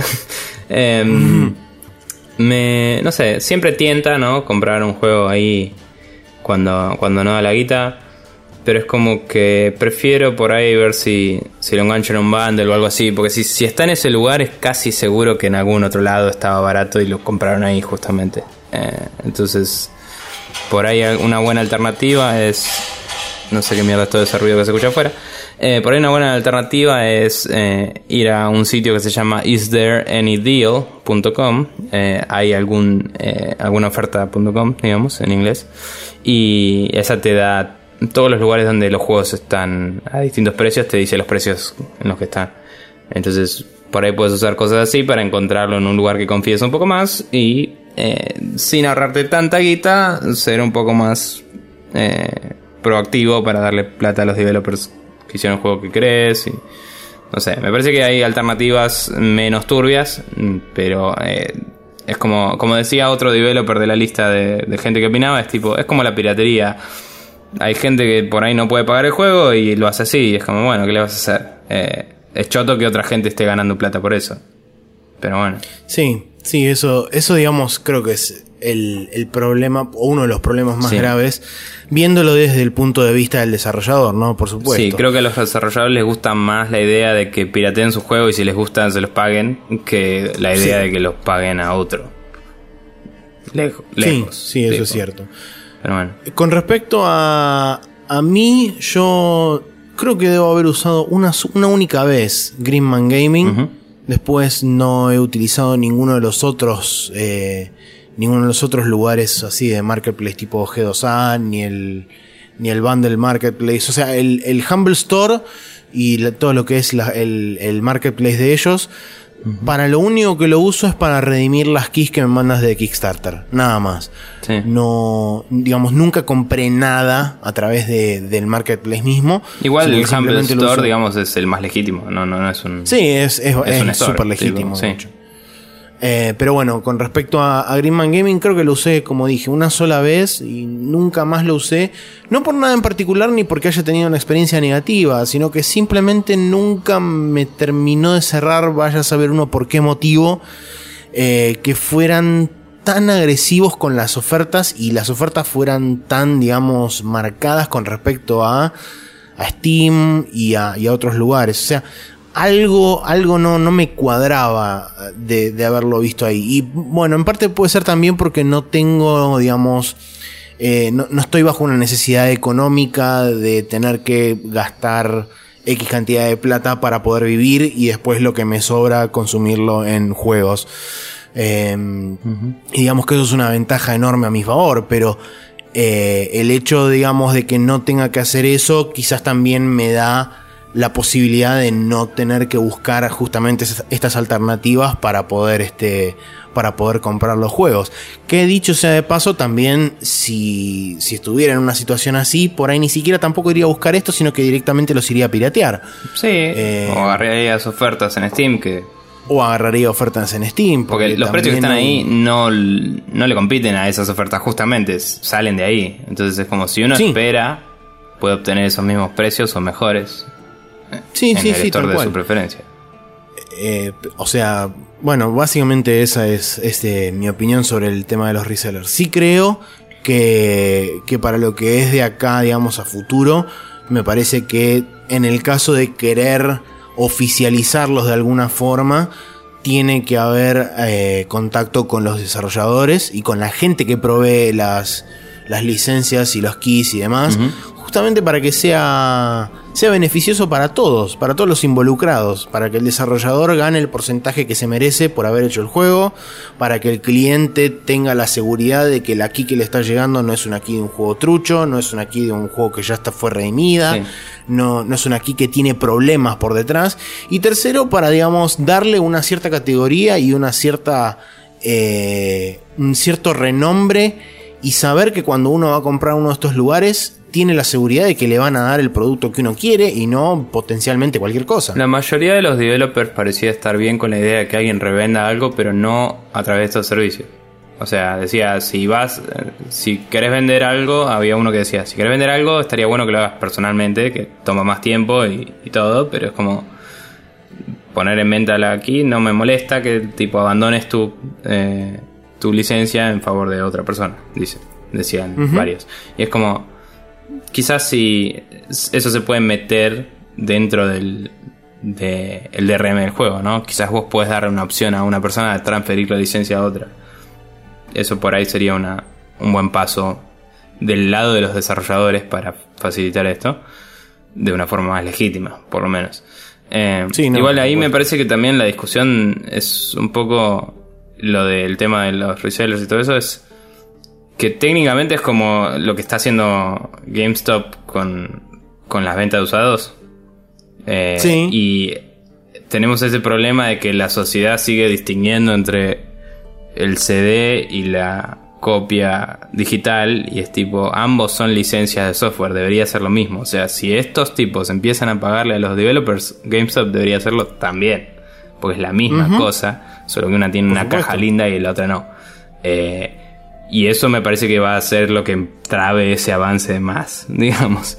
Eh, Sí. Pero bueno, no, no, esta otra pregunta que dice, ¿es el futuro o es un vacío legal eterno? No creo que sea ninguna de las dos, creo que algún día lo van a legislar de una forma en la que para un lado o para el otro esto va a resolverse, ¿no?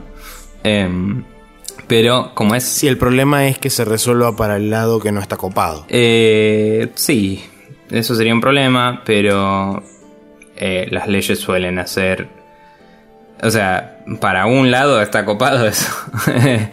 Eh, para el otro no. Eh, las Sí, leyes suelen obvio. tomar un lado y así es la vida. También pensaba que la gente con la mayor cantidad de platita para hacer lobby con esas cosas son todos los publishers y entre comillas ese es el lado copado en este caso, así que quizás no pase eso. Pero bueno, eh, sí hay un tema de que las leyes internacionales siempre son las que más tardan en establecerse porque es un acuerdo entre muchas naciones y como juegan la ley del copyright y la validez o no del license agreement, que es algo que en distintos países tiene distinto nivel de, de vinculamiento, digamos, eh, es como que va a tardar un rato. Eh, así que yo diría que son el presente, no son el futuro. Creo que son eh, claramente un síntoma de que falta legislación ahí o regulación de, de, de cómo se manejan las, las eh, licencias del software y por eso no, no se resolvió todavía. Y por eso tantas cosas pasaron a un modelo de suscripción o a un modelo de eh, cosas de, de- de tipo DLC y todo eso, porque es tipo, vos vendés el juego, total, el otro no va a tener el DLC y se va a joder, tipo. Sí, justamente abrió, digamos, la posibilidad de. Depende de, cómo uno lo quiera ver, ¿no? Pero abrió la posibilidad de tener nuevas alternativas de monetizar un producto Sí. o viéndolo del otro lado, nuevas alternativas de desarmar un producto y vendértelo por partes y de esa forma maximizar la cantidad de ganancia generada. Sí, eh, eh, todo está correlacionado, digamos. Pero bueno. ¿Qué más tenemos? Sí. ¿Qué otra pregunta? era? Tenemos la tercera pregunta que nos hizo Gabston y Bosman que dice, ¿creen que su sistema de mercado libre podría ser algún podría ser algún paso adelante en el sistema de compras digital? Eh, si estuviera regulado y todo eso, o sea, creo que si los stores oficiales que usan los developers implementaran reventa de keys, eh, sería un paso adelante. No creo que estas eh, mediadores sean un paso adelante. Creo que sería más un paso adelante hacer una red social donde la gente pueda comprar y vender keys que no saque un mango de eso. Eso sería un paso adelante. ¿Entendés? Hacer eh, como te decía, que los developers soporten que vos le des la licencia a otro de alguna forma mágica, que dependerá de, o sea, establecer un estándar de eso es un quilombo porque cada uno maneja su DRM como quiere. Pero si cada developer se encarga de que la licencia sea transferible de alguna forma, después el trato puede ser mucho más personal y no pasar por terceros. Eh, Claro. Entonces se resolverían muchos de los problemas que hay, me parece. Porque, nada, o sea, como decía, la mayor parte del problema acá es que está entrando plata a otro lado. Y no. mm, y a cambio de, digamos. O sea, gente que lo va a jugar el juego no se lo compra el developer, pero no es tanto el problema para el developer que otro se haya deshecho de él, digamos. No sé, es medio loco, pero me parece que sería mejor. Sí, comparto con lo que dijiste al principio del tema de eh, que un que un marketplace o que los mismos desarrolladores o los mismos publishers, Sí. mejor dicho, a través de Steam o a través de Origin o a través de cada uno de sus storefronts pudieran de alguna forma ponerse de acuerdo para poder hacer esa transferencia de licencias de una forma clara, simple, fácil. Y no sé si eh, falta tanto, porque ahora vos podés renunciar a tu licencia en Steam. Entonces el sistema para renunciar a ella ya está. Acordate que no es para renunciar a la licencia, sino que es simplemente para borrarlo de la lista. Vos la licencia la seguís No, al final o sea renuncias que- a tu licencia. Ah, Sí. resulta- ¿Es posta? Ah, bien. Eh, Copado. No sabía eso. Sí, está bueno porque puedo en serio borrar el puto Force Unleashed para claro, siempre. de sí, mi de- deshacerte totalmente de un juego que no quieras. Bien, Claro. ok, perfecto. Pero digo, existiendo eso, por ahí mañana en Steam te ponen un coso que dice, bueno, vos le vendés tu licencia a otro y 30% de eso va al developer.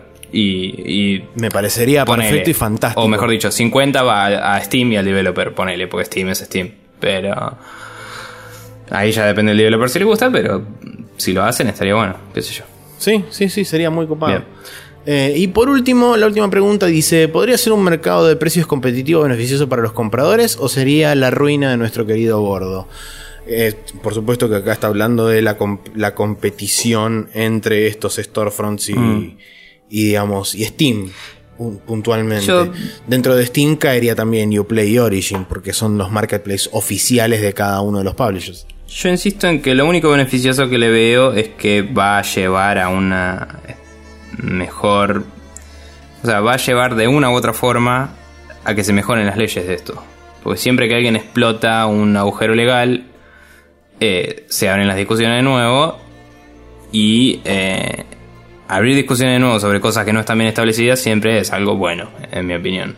En lo que es legislación, en lo que es la vida, ¿no? Es tipo, che, esto anda mal. ¿Estás seguro? Sí, bueno, está bien, hablemos. Listo. Eso está bueno. No me parece que tenga un impacto positivo en el mercado hoy. Me parece que es una mierda lo que está haciendo. Y de nuevo, me parece que lo más loco es que vos no sabés qué tan legal es uno o el otro. Porque alguno puede ser que tenga arreglo con el developer, que lo haga bien. eh, a- algunos hacen eso con algunos developers y no con los otros. Es medio Claro. raro todo, ¿no? Porque recordando de nuevo lo que pasó con el Witcher y el, y el Green Man Gaming, eh, salieron a decir, eh, los de CD Projekt, nosotros no le dimos keys, lo sacaron y después se habló y pusieron de nuevo una oferta y esa parece que sí la dieron ellos los keys directamente y como que CD Projekt estaba vendiendo en el store de Green Man Gaming el juego. que es algo que se puede hacer. O sea, otro, otro de los posts de los indies decía, yo lo que hice fue vender mi propio juego en ese, en ese store. Y tenía otro store más donde vender mi juego. Decía. Claro. Eh, y ahí lo vendía un poco más barato para competir, tipo. Pero bueno, nada. Sí, yo, Eso. Yo con respecto al tema de la competitividad de estos sitios, eh, me retrotraigo un poco a lo que charlamos en su momento sobre el tema de la agresividad de las ofertas en los juegos y el valor percibido que tienen los juegos.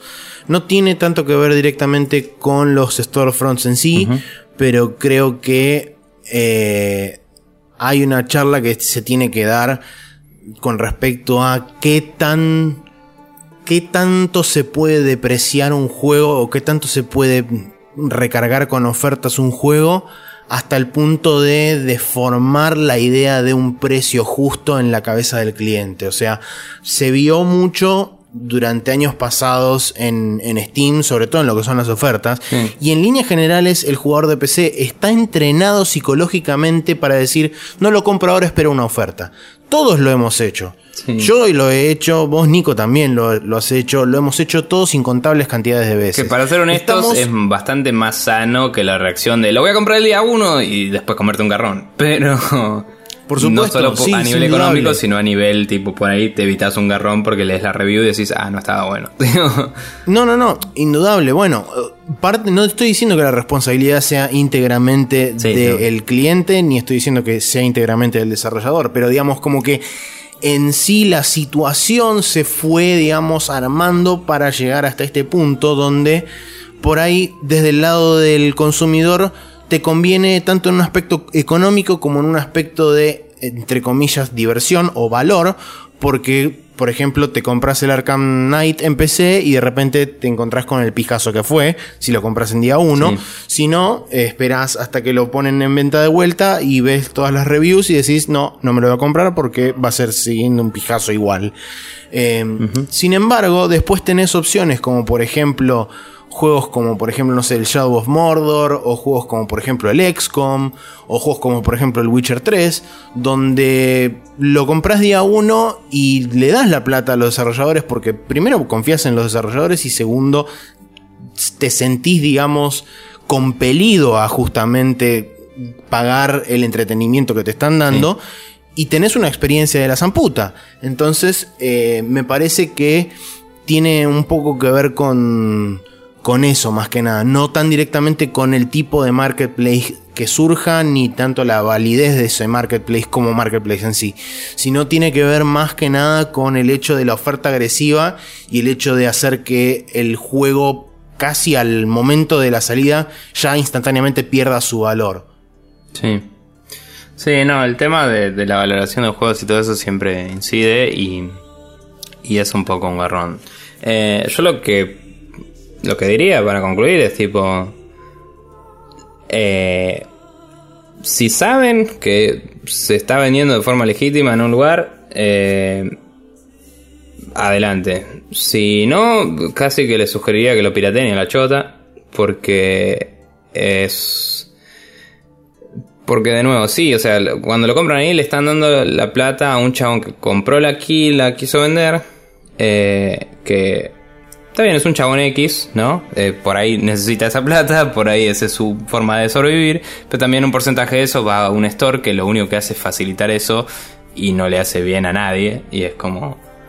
No está bueno. De última se la compran a un amigo que le sobró un Humble Bundle y nos dejamos joder y su, su amigo se puede comprar una birra y ustedes pueden tener un juego y todos son felices. Ponele. Eh, que me parece lo más noble, ¿no? O sea, me parece mucho más copado yo comprarme un bundle con cinco amigos más y repartir unos juegos que andar debatiendo sobre estas cosas. No sé. eh, creo que la mayoría de los developers que conozco bancan más la piratería que esta movida. Eh, eh, no, no conozco tantos personalmente de acá, digo, pero digo, los, los que he leído y los que he visto opiniones y los que conozco de acá parecen bancar más la idea de si no lo puedes pagar, piratealo que la de pagarle a X. Y me parece que sí, es más noble, digamos. Eh, qué sé yo. Eso. Sí. eh, a fin de cuentas, la responsabilidad sobre su plata es íntegramente suya, así que ustedes dispondrán de su dinero como mejor les parezca. Sí. Simplemente nosotros les damos nuestra visión de qué es lo que qué es lo que pasa y por supuesto eh, a través de los artículos que leemos y de las informaciones que leemos y de las opiniones de, de dentro de la industria les contamos a ustedes qué onda Sí. pero en definitiva al momento de decidir dónde comprar y qué comprar eh, están ustedes solos Y, y creo que todos nuestros oyentes están mínimo en un grupo de Facebook o en, o en algún foro o algo en el que tienen acceso a otra gente que podrían ir y decir, miren, la verdad no tengo plata para comprar este juego, alguno tiene un key que me venda, me parece que esa es una actitud mucho más sana, digamos. Eh, por lo mismo que decía antes, ¿no? Vos le estás dando plata a una persona que le sobró, no a una persona que se dedica a eso necesariamente. Y, y es como un poco más noble el asunto, ¿no? Digamos. ¿Qué sé yo? Aprovechar lo Sí. que a uno le sobra, el tesoro de uno, la basura del otro, y a lo hecho pecho y todas esas cosas. Exacto. Bien. Bien. Y con eso cerramos la main quest de esta semana y nos vamos a ir hacia el final de nuestro programa, que como siempre es el Special Move.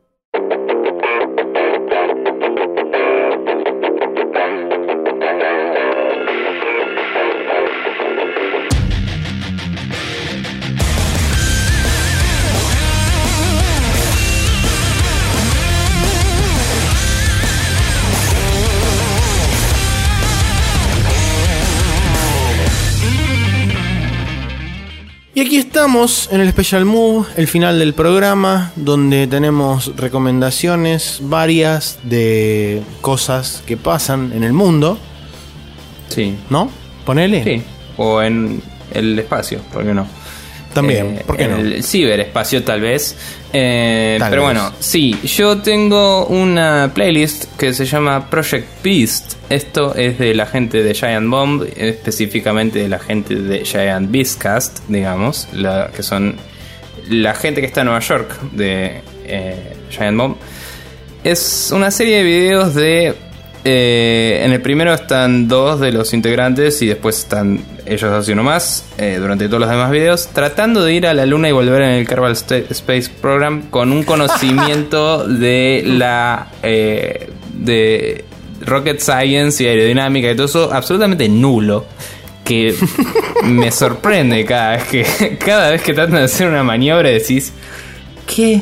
Y de a poquito ves cómo van aprendiendo y se va volviendo interesante cada vez más, ¿no? Pero es como que en un momento están tan seguros de que van a lograr recuperar a un Kerbal que les quedó varado en una órbita y piensan que lo van a hacer con otra órbita que es casi perpendicular.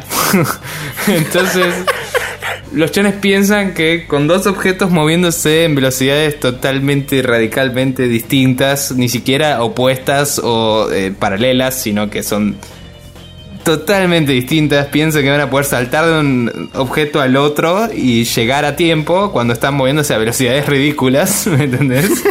tipo, el chabón se sale de la nave y se queda mirando a ver de dónde viene y, y es tipo, ¿dónde está? Y pasa tipo, zoom, y es como, ah, nunca lo iba a hacer en mi vida, es tipo, claro, capo, no va a pasar eso.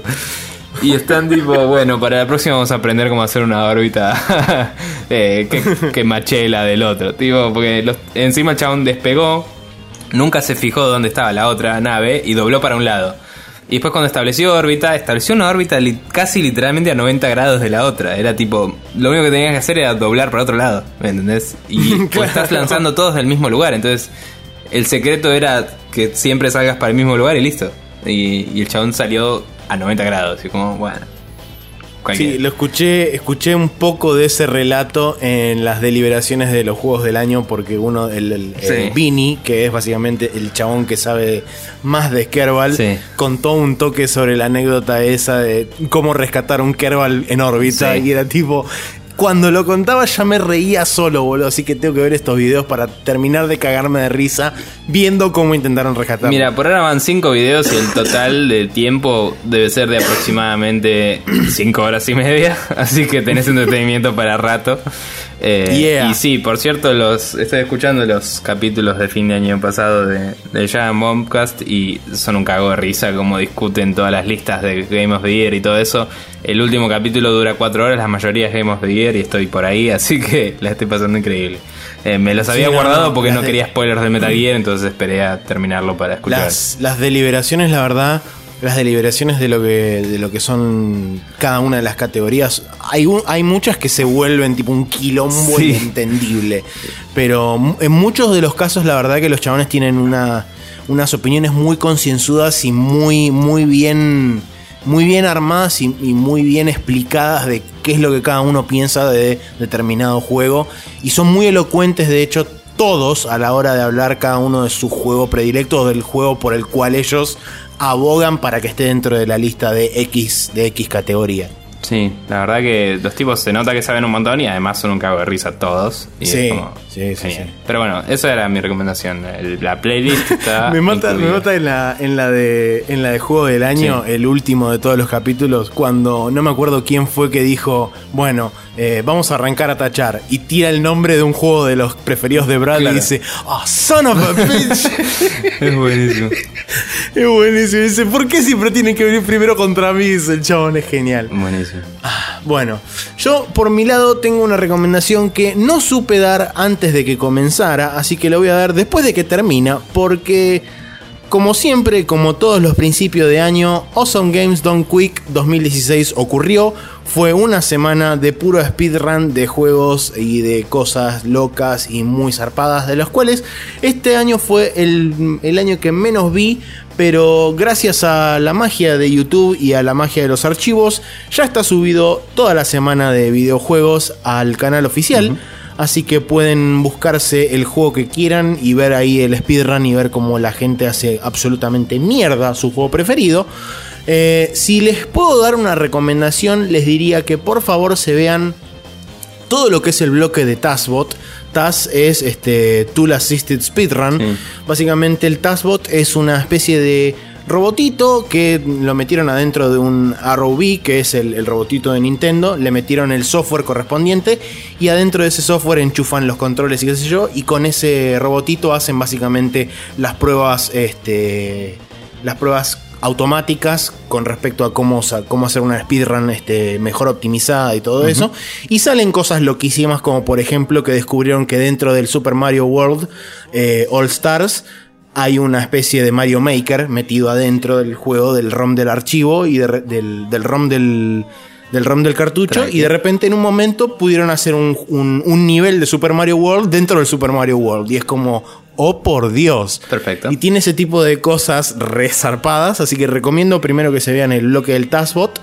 Segundo, eh, lo estoy buscando ahora para ver si lo puedo dejar por ahí, porque hubo una demostración de un juego que se llama Step Mania, que es algo así como el Frets on Fire, pero de, de Dance Dance Revolution. El Frets on Fire es un juego open source que se creó para, digamos, homologar lo que es Guitar Hero en las consolas. Step Mania básicamente es lo mismo, pero de Dance Revolution.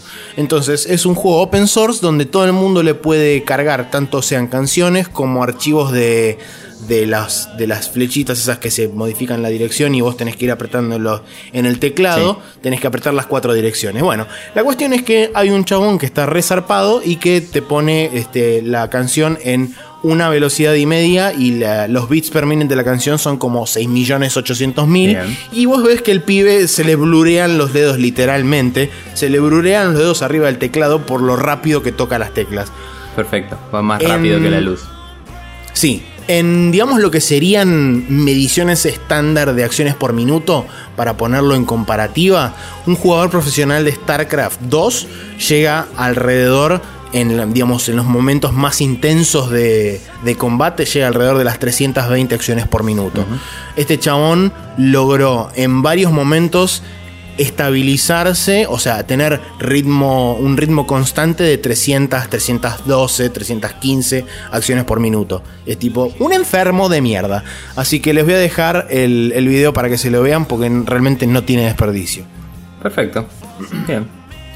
Eh, bueno, si quieren suscribirse a todo nuestro contenido, gente, pueden hacerlo yendo a iTunes y buscando Spreadshirt News. Pueden, si no, usar eh, Evox, donde también pueden buscar Spreadshirt News y estamos ahí también. Eh, si se les canta, pueden dejarnos una review, algún comentario o lo que sea por esos medios. Y después también pueden suscribirse a través del feed de la página que es spreadshotnews.com barra podcast. Copian eso, lo pegan en su gestor de RCS o de podcast favorito y pueden a partir de ahí eh, bajarlo y automáticamente todos los martes a las 00 horas, eh, 0030, perdón, horas.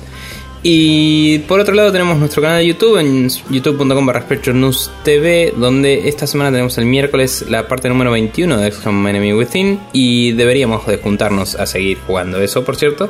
Eh, así que nada, eh, no hay mucho más que decir. Tenemos la regla de Guybrush también, que es arroba Guybrush que es un Twitter donde compartimos juegos que están por debajo de los 20 dólares en la plataforma de PC, porque así decía el valeroso pirata. Y eh, nada, hay que esparcir la alegría, así que si quieren participar de esa cuenta y tuitearle a la gente eh, estas bellas eh, y bonitas y baratas cosas, pueden contactarnos y vemos de darles acceso a ella.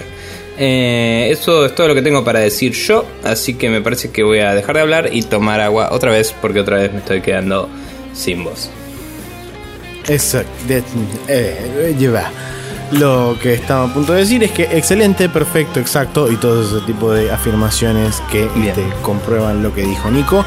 Nos vamos a despedir, nos vamos a ir hasta las semanas que viene porque es el momento del tiempo que da para que nosotros tengamos un nuevo programa. Así que, este, nada, eso. Véanse videitos, sean felices, eh, disfruten del verano, aquellos que les posible para no morir en con todo lo que este, este, Cuando Crónica nos avise que llegó el invierno o que se fue el verano, vamos a hacer un